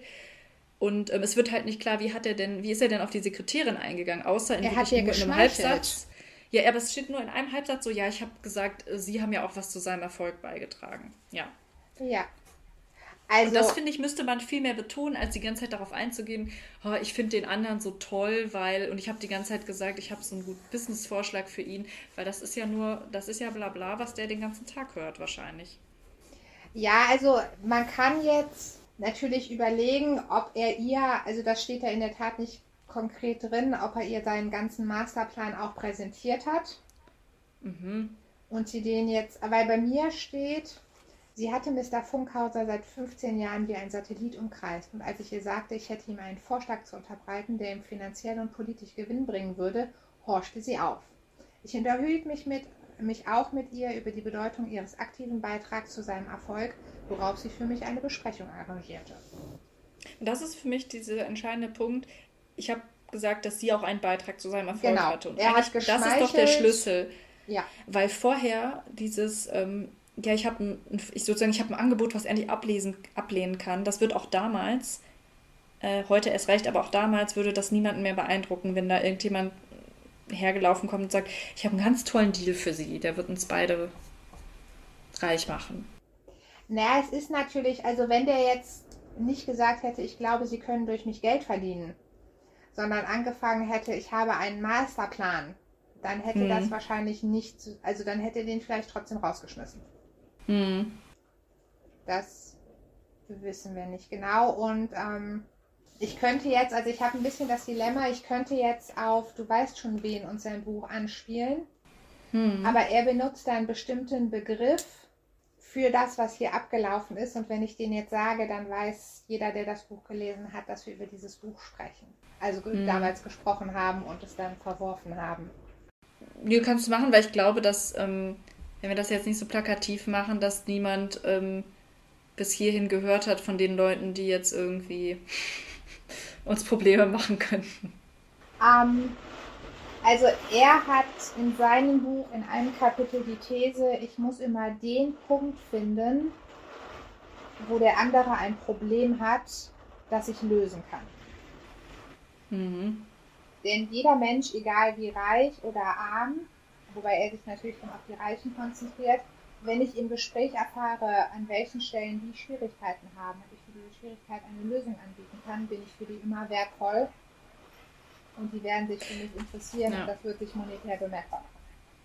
Nur du musst halt erstmal glaubwürdig, glaubwürdig sein und den anderen glauben machen, dass doch wirklich die Lösung sein kannst, weil einfach behaupten, ich bin die Lösung für das Problem. Nein, nein, ich bin die Lösung, die sie schon immer gesucht haben. Genau, und das daran Frage. scheitern die meisten Leute, die diesen ähm, Gurus halt nacheifern, meiner Meinung nach. Dass sie das ja. halt behaupten und man dann aber merkt, da kommt dann aber inhaltlich nichts, weil es halt auch super schwer ist, die Probleme von anderen Leuten zu lösen, die, ähm, die schon ewig haben auch. Oder das, was so Lebensprobleme sind, ne? Oder. Ja. Also diese Geschichte mit der Sekretärin als Mittlerin, ne, um dann äh, durchzukommen an diesen machtvollen Mann, ähm, hat mich auch noch, noch an eine andere Situation erinnert, nämlich Vorstellungsgespräche, weil dieser Mensch ja hier auch so eine Art Bittsteller ist oder hat zumindest ein Anliegen und möchte durchkommen und möchte ähm, von sich überzeugen und ähm, ja sicher auf eine Art auch verkaufen. Und ähm, äh, mir, mich hat das daran erinnert, dass es, also dass ich interessant fand, ähm, wie sich meine Sicht auf Vorstellungsgespräche geändert hat und die Frage, wer verkauft sich hier eigentlich gegenüber wem. Ja. Ich bin so aufgewachsen, dass ähm, auch in der Schule uns immer vermittelt wurde, ja, man muss absolut perfekt sein, ähm, wenn man sich dann irgendwo vorstellt und man ist wirklich Bittsteller, ne, wenn man eine Arbeitsstelle haben mhm. möchte. Und ähm, es, man muss immer eine super Antwort haben äh, auf die Frage, wenn dann, wenn dann eben seitens des Unternehmens gefragt wird oder der Organisation, ja, was können Sie uns denn bieten? Darauf fließt immer hinaus. Und du musst dann überzeugend sein. Und ich habe so im Laufe meines Berufslebens festgestellt, dass natürlich in irgendeiner Form ähm, es auch um diese Frage geht, aber es sich auch immer mehr dahin gewandelt hat, dass seitens der Organisation dann gesagt wird, was können wir ihnen denn bieten, damit sie kommen. Und ähm, das hat meiner Meinung nach, das ist jetzt auch ein No-Brainer, wie man so schön sagt, immer damit zu tun, wie ist gerade die, die Machtverteilung, ist gerade auch die Lage auf dem Arbeitsmarkt, wie knapp sind die Arbeitskräfte Allerdings. und was wird gerade gesucht. Und davon hängt das natürlich ab, wer welche Frage stellt. Und ich, ich finde halt dieses, diese Betrachtung muss man hier vielleicht auch mit reinnehmen, weißt du, weil ähm, immer überlegen, bevor ich direkt, also wie will ich mich eigentlich positionieren? Bin ich jetzt gerade hier der Bittsteller oder bin ich die Person, oder wie handeln wir das aus? Es kann ja auch 50-50 sein. Ähm, siehst du die, diese Verbindung hier auch? Oder, ähm, also weißt du, was ich damit meine? Ich glaube, ich weiß, was du damit meinst. Du hast ja gerade gesagt, dass man immer gucken muss, wie ist die Situation. Und in dem Fall erfahren wir ja direkt zu Beginn, wie die Situation ist, nämlich dass es da nur wenig Arbeit gibt. Wodurch er ja automatisch in der Rolle ist, dass, und er möchte gerne dahin ziehen und braucht Arbeit. Und das ist ähm, heutzutage sicherlich, also zumindest wenn man qualifiziert ist, beziehungsweise eine Qualifikation hat, die für den Arbeitsmarkt noch attraktiv ist, denn es gibt ja viele qualifizierte Menschen, deren Qualifizierung aber nicht nur so viel benutzt, äh, also gebraucht wird. Also da wissen wir ja, dass wir Fachkräftemangel haben. Und äh, ja, je nach Qualifizierung man da Glück hat. Oder zum Beispiel Leute, die jetzt irgendwie programmieren können oder irgendwas mit IT gemacht haben, die müssen sich ja in der Regel keine Sorgen machen dass sie ja, dass sie arbeitslos werden. Oder Physiotherapeuten interessanterweise auch. Hm. Ja. ja, ich äh, finde das bei Dales Buch wichtig, die Perspektive noch mal reinzubringen an der Stelle, weil in seinen Beispielen neben diesem Subjekt-Objekt-Thema, was ich gerade erwähnt habe, also meiner Ansicht nach gibt es immer die Tendenz dazu, dass es wirklich, es gibt immer eine Person in seinen Beispielen, die ist der Bittsteller, die will was von dem anderen, aber dass, Ja, es, das dass Situationen eben oft gemischt sind und dass man, dass es ein Geben und Nehmen ist, das klingt jetzt so pathetisch, ne? aber ich möchte das deshalb an diesem ähm, Vorstellungsgespräch und so Arbeitsmarktthema undifferenziert festmachen. Ja, genau. Also dass es sich halt, oder ich zu einseitig, ähm, weil, also ich denke, es ist es, wenn man ähm, ja gute äh, Begegnungen äh, haben oder da auch diese Art von Erfolg haben will, die er immer so in Aussicht stellt, ähm, denke ich, ist es wichtig, und das betont er meiner Meinung nach nicht genug, die Situation halt zu analysieren, wie ist es gerade überhaupt und was kann ich vom anderen auch erwarten, ne? Und Ja, was erwartet okay. er vielleicht von mir? Weil bei Dale sind die Rollen, ist die Rollenverteilung immer ganz klar und einseitig, meiner Meinung nach. Da ist einer, der will was und der andere hat die Macht.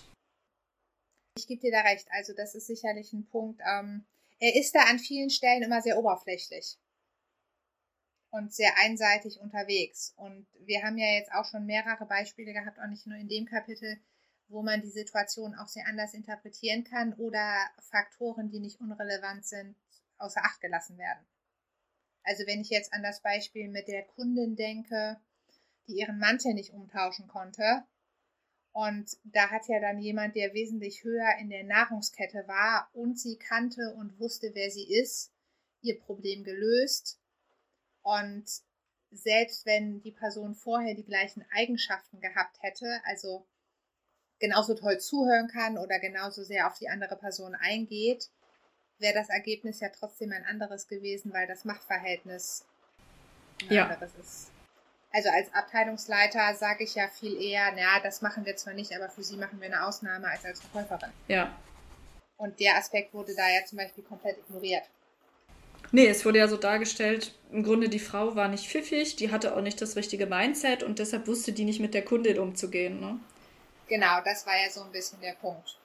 Und das ist ja ein Beispiel dafür, was du eben auch heute schon angesprochen hast und auch schon mehrmals, dass er sich das halt immer schon mal sehr zurechtlegt Mhm. und es dadurch ähm, ja dann aber auch an vielen Stellen oberflächlich ist, weil nicht alle Aspekte beleuchtet werden, die man jetzt da machen könnte. Ich meine, ich kann das nachvollziehen, wenn ich im Seminar auf was Bestimmtes hinaus will und ein Beispiel dafür nenne und auf einmal feststelle, oh krass, drei von den Menschen ziehen aus dem Beispiel eine ganz andere Lehre, dann ist das ja auch nervig in dem Moment, dass man sich damit auseinandersetzt.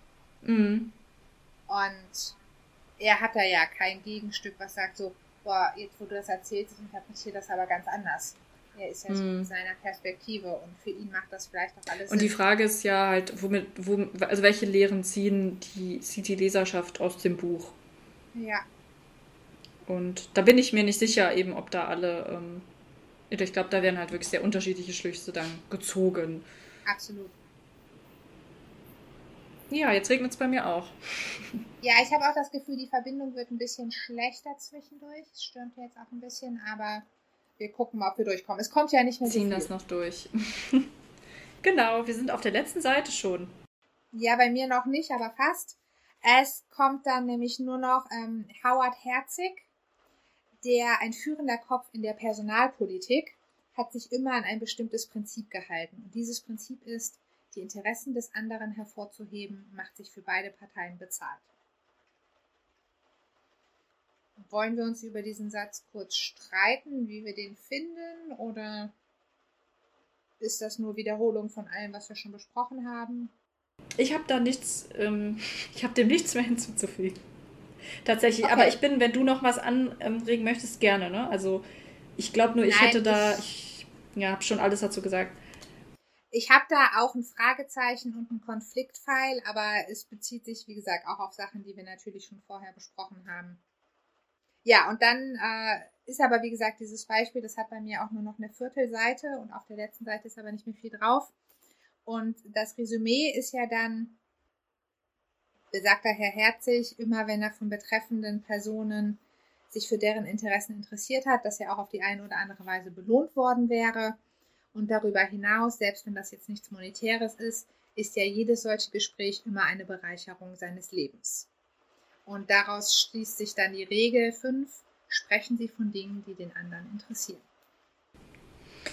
Ja, und gerade in diesem letzten Abschnitt, da ist wirklich der eine Funke, der bei mir dazu geführt hatte, dass ich nicht die allerschlechteste Note vergeben habe, kann ich schon mal sagen. sondern nur die zweitschlechteste, weil eben Oh, wow. am Ende nochmal diese Perspektive aufgemacht wird. Ähm, es kann halt auch ein Wert an sich sein, es kann auch an sich bereichernd sein, einfach offen zu sein. Ähm, weil ich denke, das ist was, was man aus dem Kapitel wirklich mitnehmen kann und was auch nachhaltig einem weiterhelfen kann im Leben. Aber dass alle anderen Dinge, ähm, die da vorgestellt werden, entweder nicht so gut ja, generalisierbar, nicht so übertragbar sind. Und es wird auch nicht pragmatisch beschrieben. Also oftmals, wie im Beispiel mit der Sekretärin, wird halt nicht genau gesagt, wie finde ich das jetzt raus, wie bereite ich mich vor.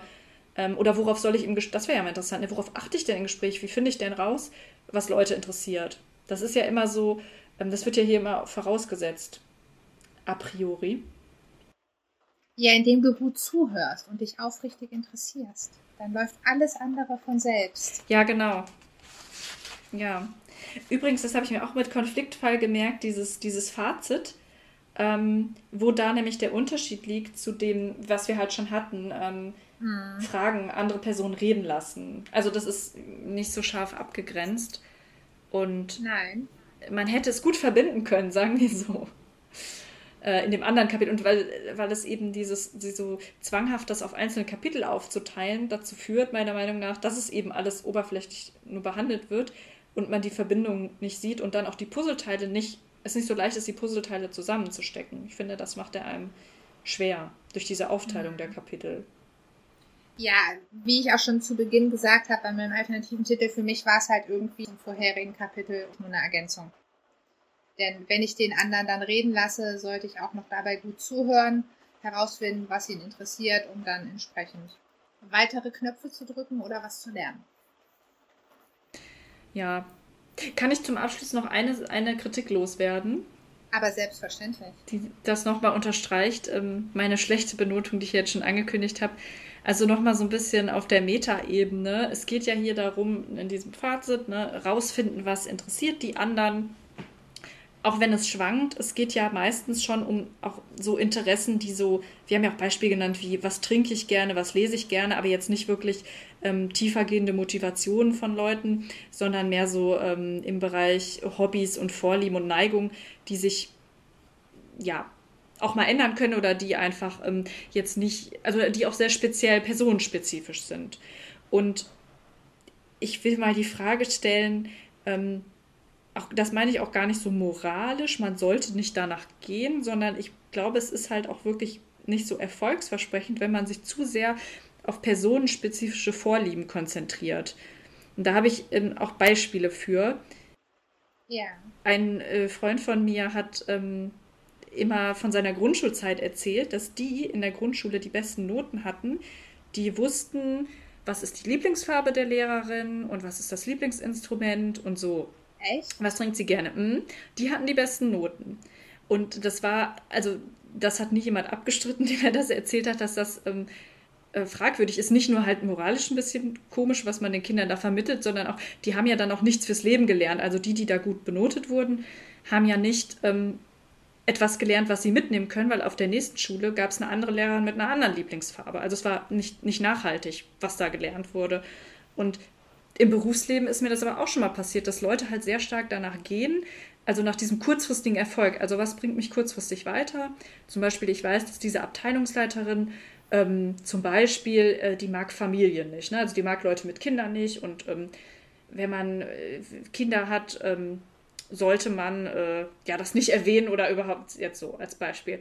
Wo ich so denke, ja, kann ja sein, dass sie das nicht mag und vielleicht erwähne ich das dann nicht, aber ich würde jetzt nicht mein, mein ganzes Leben oder meine berufliche Entwicklung irgendwie danach ausrichten, so daherzureden, wie es dieser Person gefällt, weil halt so eine Abteilungsleiterin ja auch nicht ewig da ist. Und das hat mich immer so stutzig gemacht. Und das äh, vermittelt dieses Kapitel aber meiner Meinung nach auch so ein bisschen, dieses so kurzfristig danach schauen, was einzelne Personen für Vorlieben haben. Und ich glaube nur, man kann damit ziemlich auf die Nase fallen, weil Personen in deinem Leben, die Macht haben oder die dir ne, zu Macht verhelfen können, das, das wechselt, also ganz pragmatisch, die sind manchmal einfach weg. Und wenn du dann nichts mitgenommen hast oder gelernt hast ähm, oder irgendwelche Fähigkeiten dir angeeignet hat, die, die dich personenunabhängig weiterbringen, also man hätte die Zeit ja auch besser nutzen können, ne, als zu lernen, ähm, was hat die jetzt für eine Lieblingsfarbe und was sind ihre Lieblingslieder. Das wollte ich nochmal loswerden. Aber wenn ich doch jetzt gerafft habe, dass das die Knöpfe sind, auf die ich jeweils drücken muss, dann weiß ich doch, okay, bei der nächsten Person frage ich jetzt das gleiche wieder. Ja, ähm, genau, ich kann, kann das so machen, aber ähm, du, du kannst nicht alles ungeschehen machen. Also so bei der Lieblingsfarbe kann man das machen, aber der eine Punkt ist, äh, du hättest die Zeit in was investieren können, was, was sich mehr lohnt. Ja, Also was anderes zu lernen. Da bin ich voll Und das, bei dir. und dazu kommt, es gibt noch Sachen, die sind nicht so unverfänglich wie eine Lieblingsfarbe, sondern mal angenommen, ich weiß, diese Person ähm, ist einer bestimmten Partei zugeneigt oder einer bestimmten Religion. Und wenn ich mich sehr reingesteigert habe, der Person zu gefallen und auch diese Ansichten dann immer zu reproduzieren, von denen ich weiß, das gefällt ihr jetzt, dann hast du auch, also du bekommst ja selbst dann auch einen Ruf. Ja, oder du absolut. verhältst dich immer so, ne? Also sie mag Und gerne Leute, wirst die ja auch. auch beeinflusst. Also das Genau. sind ja auch bei dem, äh, wenn ich mich auf einmal mit drei Leuten umgebe, die eine bestimmte Haltung haben, um denen zu gefallen, werde ich die ja unter Umständen früher oder später auch äh, annehmen oder zumindest in gewisser Hinsicht annehmen. Ja, und deshalb denke ich, muss man das nicht noch verstärken. Also wenn man zu dem Schluss kommt, ich möchte dieser Person nacheifern, ich finde die bewundernswert und ich mache das aus Überzeugung, dann ist das ja okay. Aber ich finde es halt sehr kurzfristig gedacht, noch ein bisschen naiv ähm, zu glauben, mich bringt das weiter, wirklich ähm, Leuten nach dem Mund zu reden, weil das bringt dich meistens nur kurzfristig weiter. Und wie du erwirbst dir halt auch einen Ruf, ne? Also die anderen merken auch, oh, der war immer der Lakai von dem oder der. Und dadurch verbaut man sich ja auch manchmal den Zugang zu anderen Leuten. Und es wäre besser gewesen, man wäre einfach neutral geblieben, weißt du? Ja, Da kommen immer so Befindlichkeiten auch. Man, man, man sollte sich vielleicht auch manchmal nicht zu sehr ähm, auf die Seite von Leuten schlagen, außer man ist, macht es aus Überzeugung. Ne? Dann ist es einfach der Lebensweg, den man einschlägt und dann ist es auch okay. Ja, das wollte ich noch einfach mal loswerden. Das hat mich beschäftigt. okay. Soll ich da was zu sagen oder? Kannst natürlich, wenn du möchtest. Nein, nein, ich, Ich möchte dir nicht den Mund, ver- musst du aber Nein, nicht. Also ich, ich, ähm, Ich muss nicht mein Ego ausbreiten. aber ich, ich habe mich von dir jetzt sehr verstanden gefühlt, ähm, so wie du das auch nochmal mit diesem, dass man ja auch beeinflusst wird und dass das einfach auch Folgen haben kann, ne? wenn man sich Nein, also das sehr auf Resümee jemanden ausrichtet, ja. wäre ja jetzt insbesondere, wenn man, also angenommen, man ist jetzt bei einem Unternehmen, was schon größer ist, aber nicht so groß, dass es so richtig viel Anonymität gibt, dann sollte man grundsätzlich tendenziell vorsichtig sein, sich zu positionieren, wenn man nicht hinter seiner Position steht. Besser hätte ich es nicht sagen können. Genau das wollte ich einfach sagen. Gut, dann, äh, dann habe ich dich in der Tat voll verstanden. Und ähm, habe aber, also für mich war so die Erkenntnis, während du das erzähltest, dass ich da in meinem bisherigen Leben erfreulicherweise, also in meinem bisherigen beruflichen Leben erfreulicherweise relativ frei von war. Das ist schön, dass du nicht das Gefühl hattest, du musst dir da irgendwie Gedanken drüber machen. Genau, und was ich aber, um jetzt ein bisschen, ähm, um nochmal anzugeben, mein Ego auszubreiten und äh, vielleicht dabei auch noch Wissen zu vermitteln. Was, ich hatte mal eine Situation, da auch bei unserem vorherigen Arbeitgeber, äh, da gab es noch eine Kollegin, die dann, die du nicht mehr kennengelernt hast. Und zwischen ihr und einem der, der Chefs, mit denen wir auch zusammengearbeitet haben, gab es so ein bisschen, die hatten Animositäten. Mhm. Und wir waren ja da nicht so viele Menschen. Insofern war da auf jeden Fall, also da haben sich natürlich auch schon mal Fronten gebildet, wobei es auch je nach Thema unterschiedliche Frontkonstellationen gibt. Also wo die bei dem einen Thema Feind waren, waren die dann manchmal natürlich auch Freund. Und dann ergab sich die Situation, dass, äh, dass ich die, das Privileg hatte, mich geschickt positionieren zu können gegen den anderen, ohne die Person anzugreifen. Und das hat als folgt funktioniert. Also wir haben was zusammen, wir haben ein Seminar zusammengegeben, wie ja irgendwie immer in diesem Unternehmen, wenn wir darüber reden. Und nach dem Seminar waren wir so ein bisschen in der Nachbesprechung und haben dann halt alles zusammengeräumt, alle Stifte zusammengeräumt, Pinndinger abgehangen und so. Und dann erzählte mir auf einmal, was da gewesen ist mit der anderen Frau, äh, Kollegin und was da alles blöd war. Und weil ich die Geschichte erstens schon grob kannte, zweitens keinen Bock hatte, in diesen Streit hineingezogen zu werden, aber auch nicht Teil davon sein wollte, dass er jetzt glaubt, dass ich ihm Recht gebe und gegen sie bin, weil das definitiv nicht der Fall ist, habe ich zu ihm gesagt, dass er mir das jetzt natürlich gerne erzählen kann, ich aber vorwegschieben möchte, dass egal ist, was er mir jetzt inhaltlich erzählt, ich immer auf der Seite von ihr sein werde, einfach weil wir fast gleich alt sind, das gleiche Geschlecht haben, den gleichen Namen haben und mich das intuitiv auf ihrer Seite sein lässt. Und dann war er halt, dann hat er, haben wir uns kurz so ein bisschen angezickt. Ich habe gedacht so, okay, mal gucken, ob der Abend jetzt gelaufen ist, weil wir wären ja jetzt sonst noch essen gegangen. Und dann war so zwei, drei Minuten Ruhe. Und danach war das aber auch gut. Er hat das Thema nie wieder aufgegriffen und er hat sich dann aber auch nicht angegriffen gefühlt. Und in dem Fall war mir ja wichtig, ihm deutlich zu machen, es hat nichts mit dir zu tun, dass ich jetzt wahrscheinlich auf der anderen Seite landen werde. Denn es gibt ein paar andere Faktoren, die dazu führen, dass sie automatisch in meiner In-Group ist. Und da reden wir über eine In-Group, in die er gar nicht reinkommen kann. Weil er ist nun mal männlich, er ist nicht in meinem Alter und er hat nicht den gleichen Namen. Also da kann er ja auch gar nichts dran machen. Nicht im Club einfach. Genau. Und das ist weder gegen ihn noch für ihn, sondern es ist halt einfach eine Tatsache. Daran lässt sich ja auch nicht rütteln. Also das waren ja drei Fakten. Und die sorgen dafür, dass ich mit mir, ihr mehr Identifikation habe als mit ihm, egal worum es geht. Und ja, da hatte ich dann natürlich auch das Glück, dass er das auch so annehmen konnte. Dass, äh, dass selbst wenn ich ihm inhaltlich jetzt recht gebe, ich immer noch auf ihrer Seite sein werde. Und äh, ja, das dann, wie gesagt, also damit dann auch klar kam. Aber das war halt so ein Moment, wo ich gedacht habe, äh, du kannst dich jetzt, du willst nicht reingezogen werden, aber du kannst dich auch nicht, nicht so richtig positionieren. Und wenn man also mal in einer Situation ist, die ähnlich ist, dass man eigentlich einer Person, der man potenziell gefallen möchte oder die gut über einen denken sollte, trotzdem Kontra zu geben, könnte man halt gucken, wie kann ich das machen, ohne dass ich das Ego der Person angreife. Denn das hat ja in dem Fall geklappt.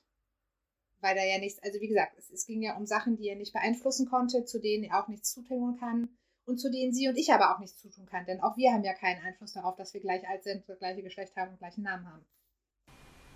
Ja, es würde auf jeden Fall Carnegies Buch ähm, gut tun, wenn da auch mal annähernd transparent und klar Dinge offengelegt, äh, offengelegt würden. Ich glaube, das kann man sagen. Also war das Beispiel für dich denn jetzt, also hat das Sinn ja. gemacht oder ist das so, dass du denkst, ja, nee, schneiden wir das raus?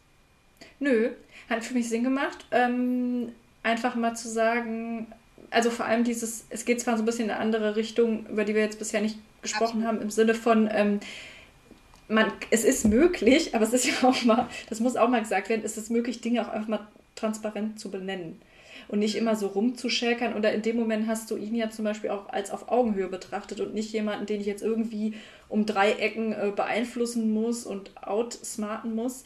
Und ich finde dieses Menschenbild, was du da an den Tag legst, gerade jetzt auch hier wieder ein schönes Gegenbild, weil es ist ja möglich und auch hier, ne, das kann man auch nicht auf alle Situationen übertragen. Es war jetzt auch ein spezieller Fall mit euch. Absolut.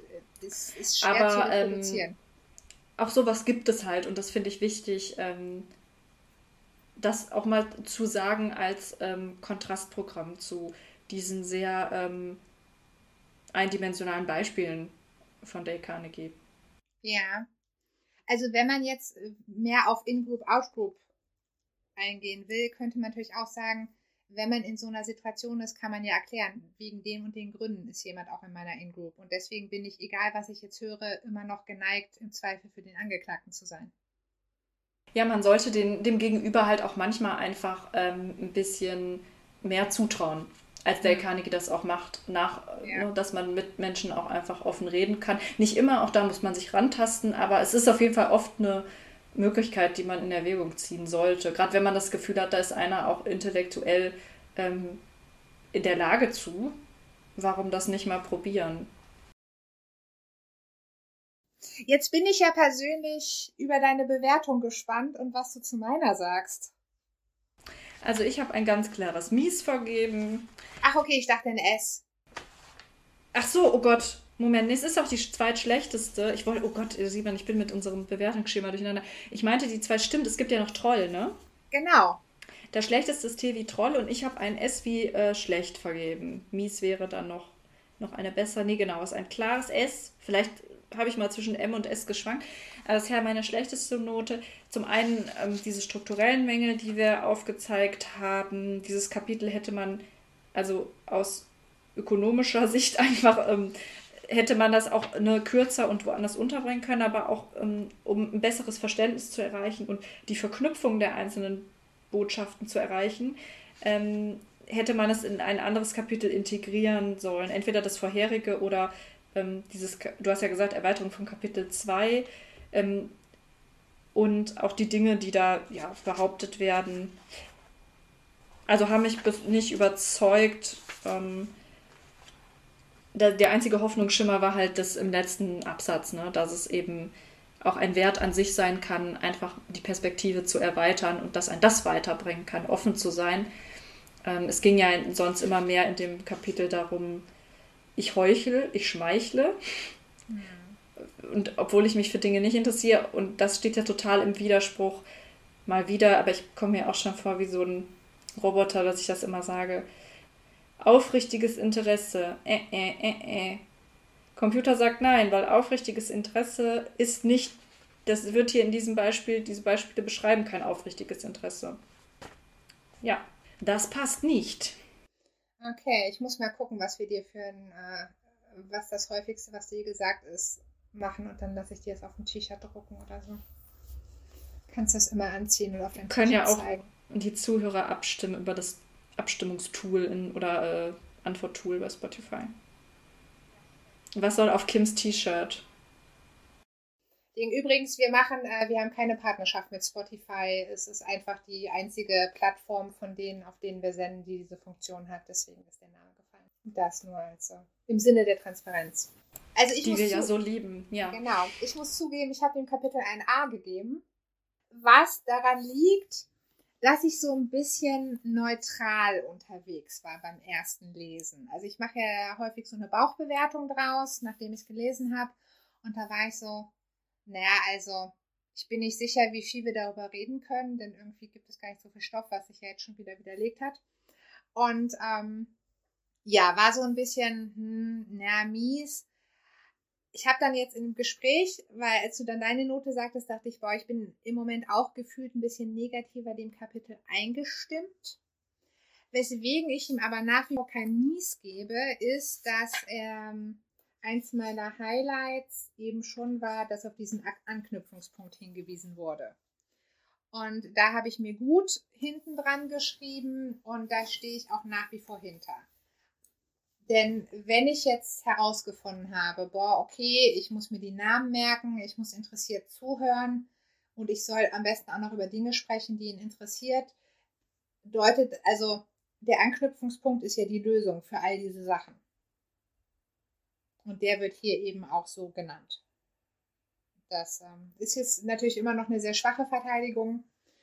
Und ich fand es auch, also das Kapitel wurde mit jedem Hören oder Lesen schlechter für mich.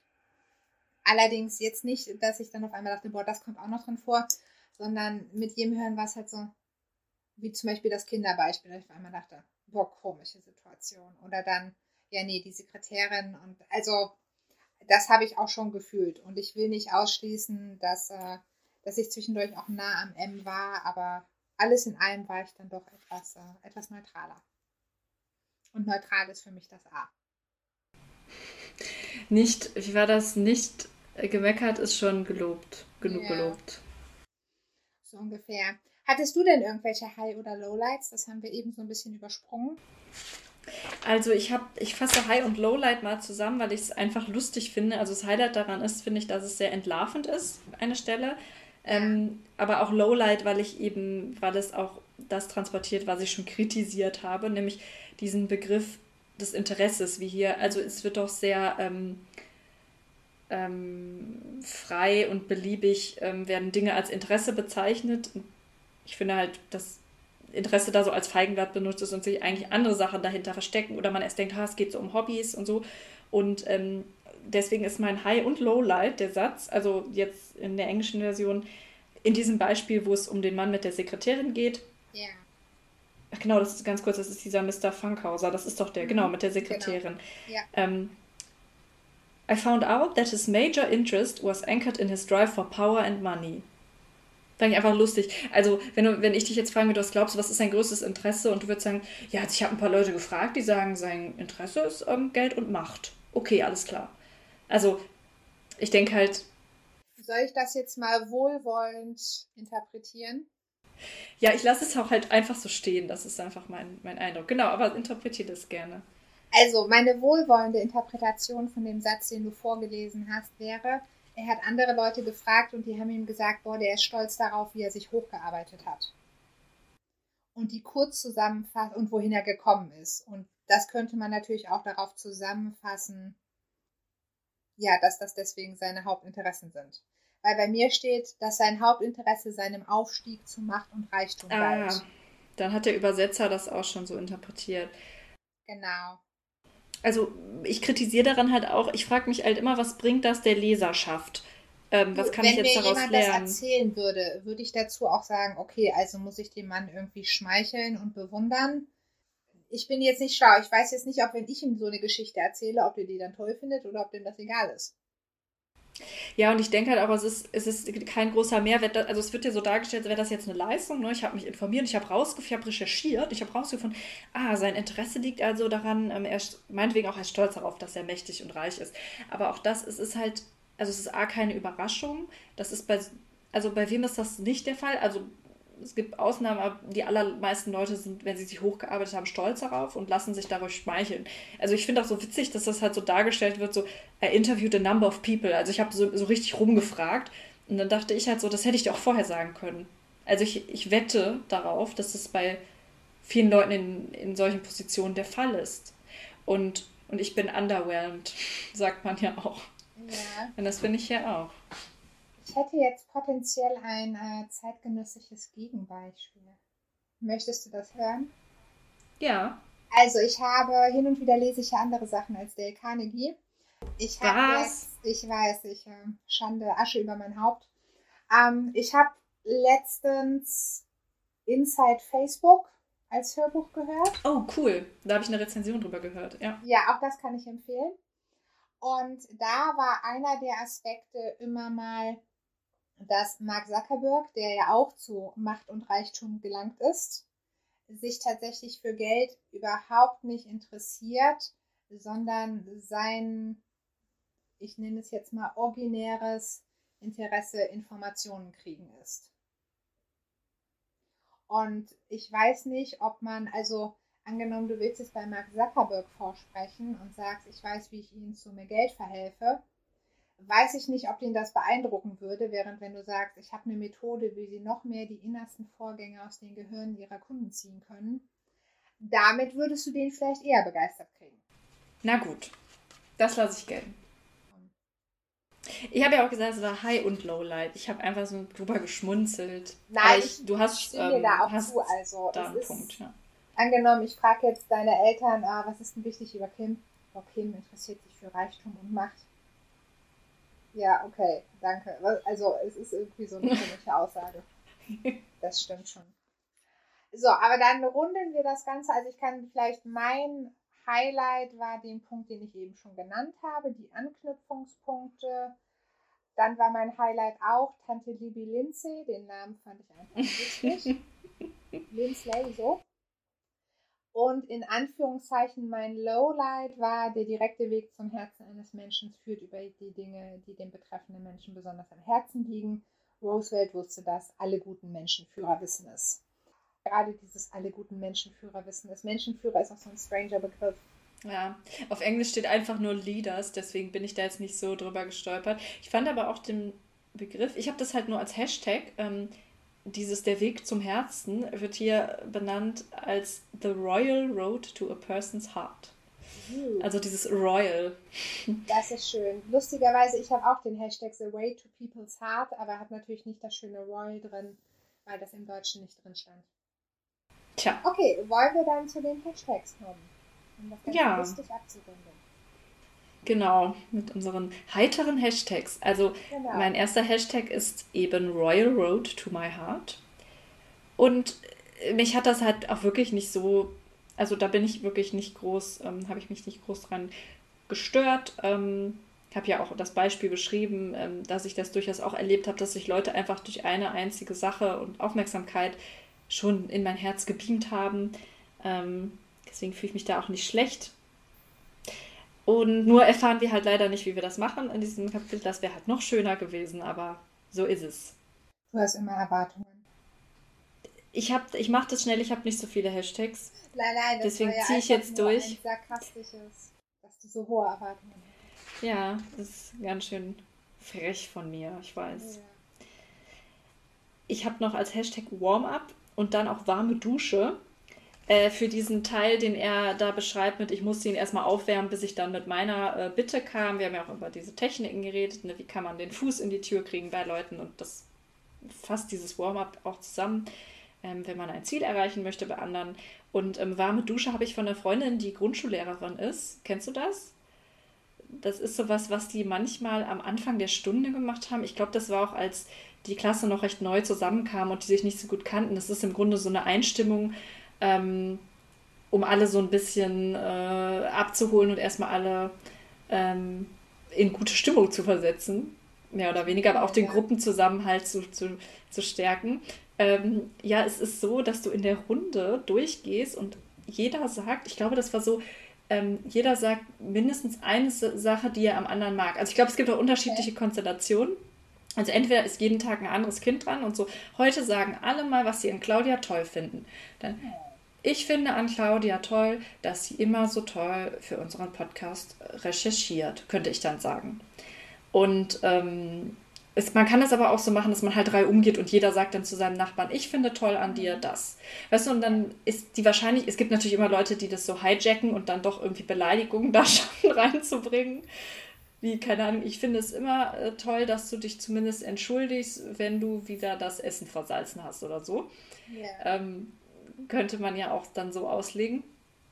Aber äh, meistens führt das dazu, hat eben meine Freundin gesagt, dass die Kinder sich danach alle gut fühlen. Und ähm, das äh, ja, könnte man ja auch mal versuchen als Überzeugungsstrategie, die Leute ja. einfach zu überschütten. Wobei wir ja auch schon gesagt haben, Kontext, ne? Ich muss jetzt wieder an Killing with Kindness denken. Ja, und je nach Konstellation ist es halt auch immer creepy, ne? wenn du weißt, jemand will dir eigentlich ja. was verkaufen und überschüttet dich dann irgendwie mit, wie toll du heute aussiehst und du hast so ein Glow in deinem Gesicht.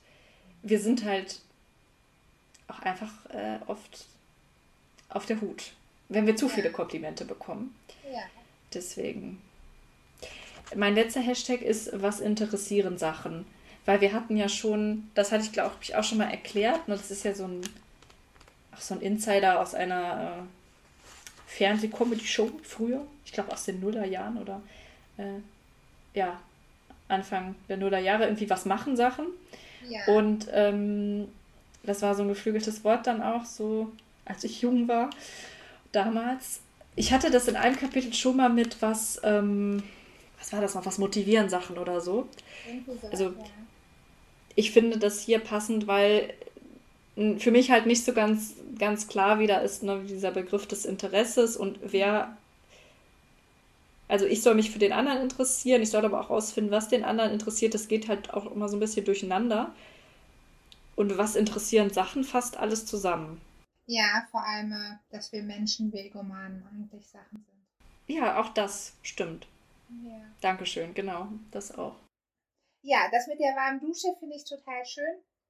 Wobei, äh, ich hatte vorher noch, als du das gesagt hast, zuerst gedacht, so, ach, das müssen wir jetzt irgendwie einbauen, dass wir immer, ähm, ja, und dann bin ich mit der Person erstmal unter die warme Dusche gegangen, wenn man demnächst schleimt.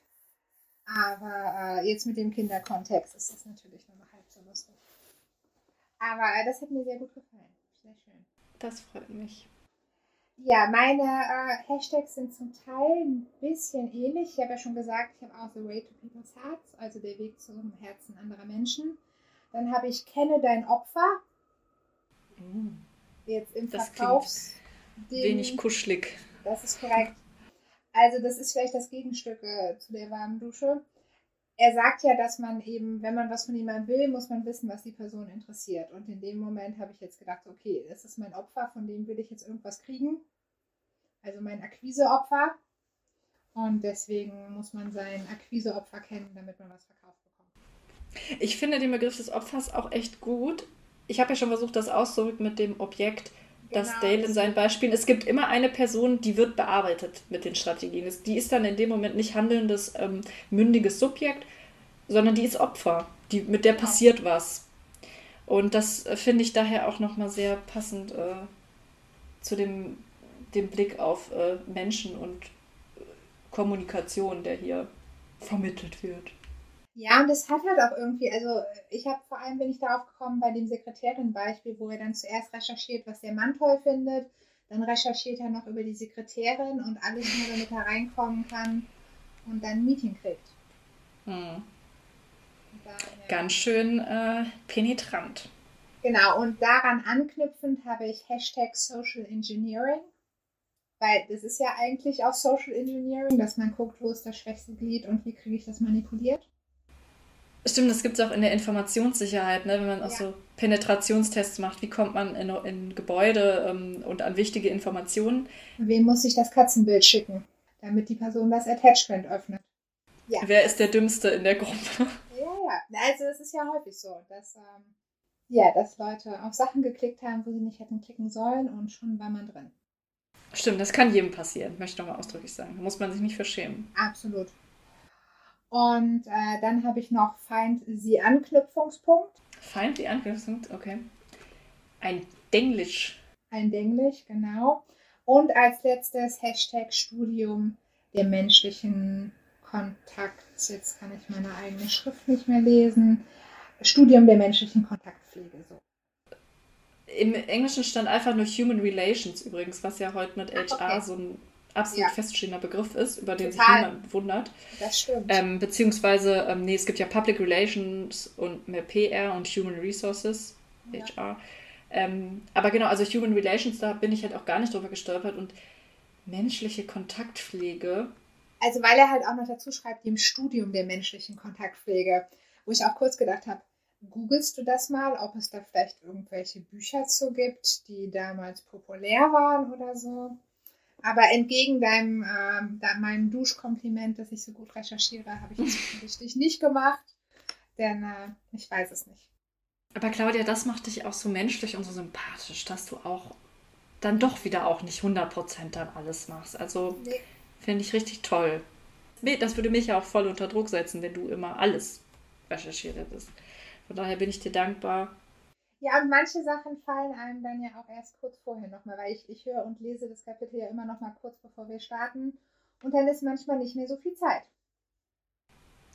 Ja, man kennt's. Genug davon. Kim, es war wieder schön, auch wenn äh, deine Haltung mich dem äh, Kapitel gegenüber negativer gestimmt hat in unserem gesamten Gespräch. Du mich also runtergezogen hast. Oh. Aber es ist jedes Mal eine Freude. Mich hat's auch gefreut. Wir haben ja unseren Horizont ja auch gegenseitig erweitert und meine Interessen äh, versuche ich auch zumindest immer wieder ähm, auch zu erweitern und, und so, äh, wie ich das auch predige, auch selbst mental flexibel zu bleiben. Deswegen vielen Dank auch für deine dann oft dann in eine andere Richtung gehende Meinung oder Interpretation des Ja. Das ist, ich war übrigens auch sehr stolz auf uns, als wir festgestellt haben, dass wir in so unterschiedliche Richtungen gedacht haben, dass wir beide an dem Moment gestoppt sind und das ganze Gespräch für heute aufbewahrt haben. Und es hat sich gelohnt, denn obwohl das Kapitel nur knapp äh, fünf Seiten hatte, haben wir über zwei Stunden geredet. Und ja, wir haben schon gesagt, wir haben aber auch noch viele Kapitel vor uns. Das klingt jetzt irgendwie gequälter, als es sein soll. Ich freue mich natürlich auch auf die nächste Folge mit dir. Und vielleicht ist dann ja auch schon das Manifestier dabei. Es hängt davon ab, wie viele gute Namensvorschläge wir noch bekommen, wie viel äh. Traffic wir noch bekommen auf unseren Seiten. Also haltet euch ran, wir zählen auf euch. Genau. Ich äh, freue mich auch schon auf kreative Vorschläge und dann wünsche ich euch noch einen schönen Morgen, Tag, Abend oder was auch immer ihr gerade macht und wo ihr seid. Alles Gute. Tschüss. Ciao.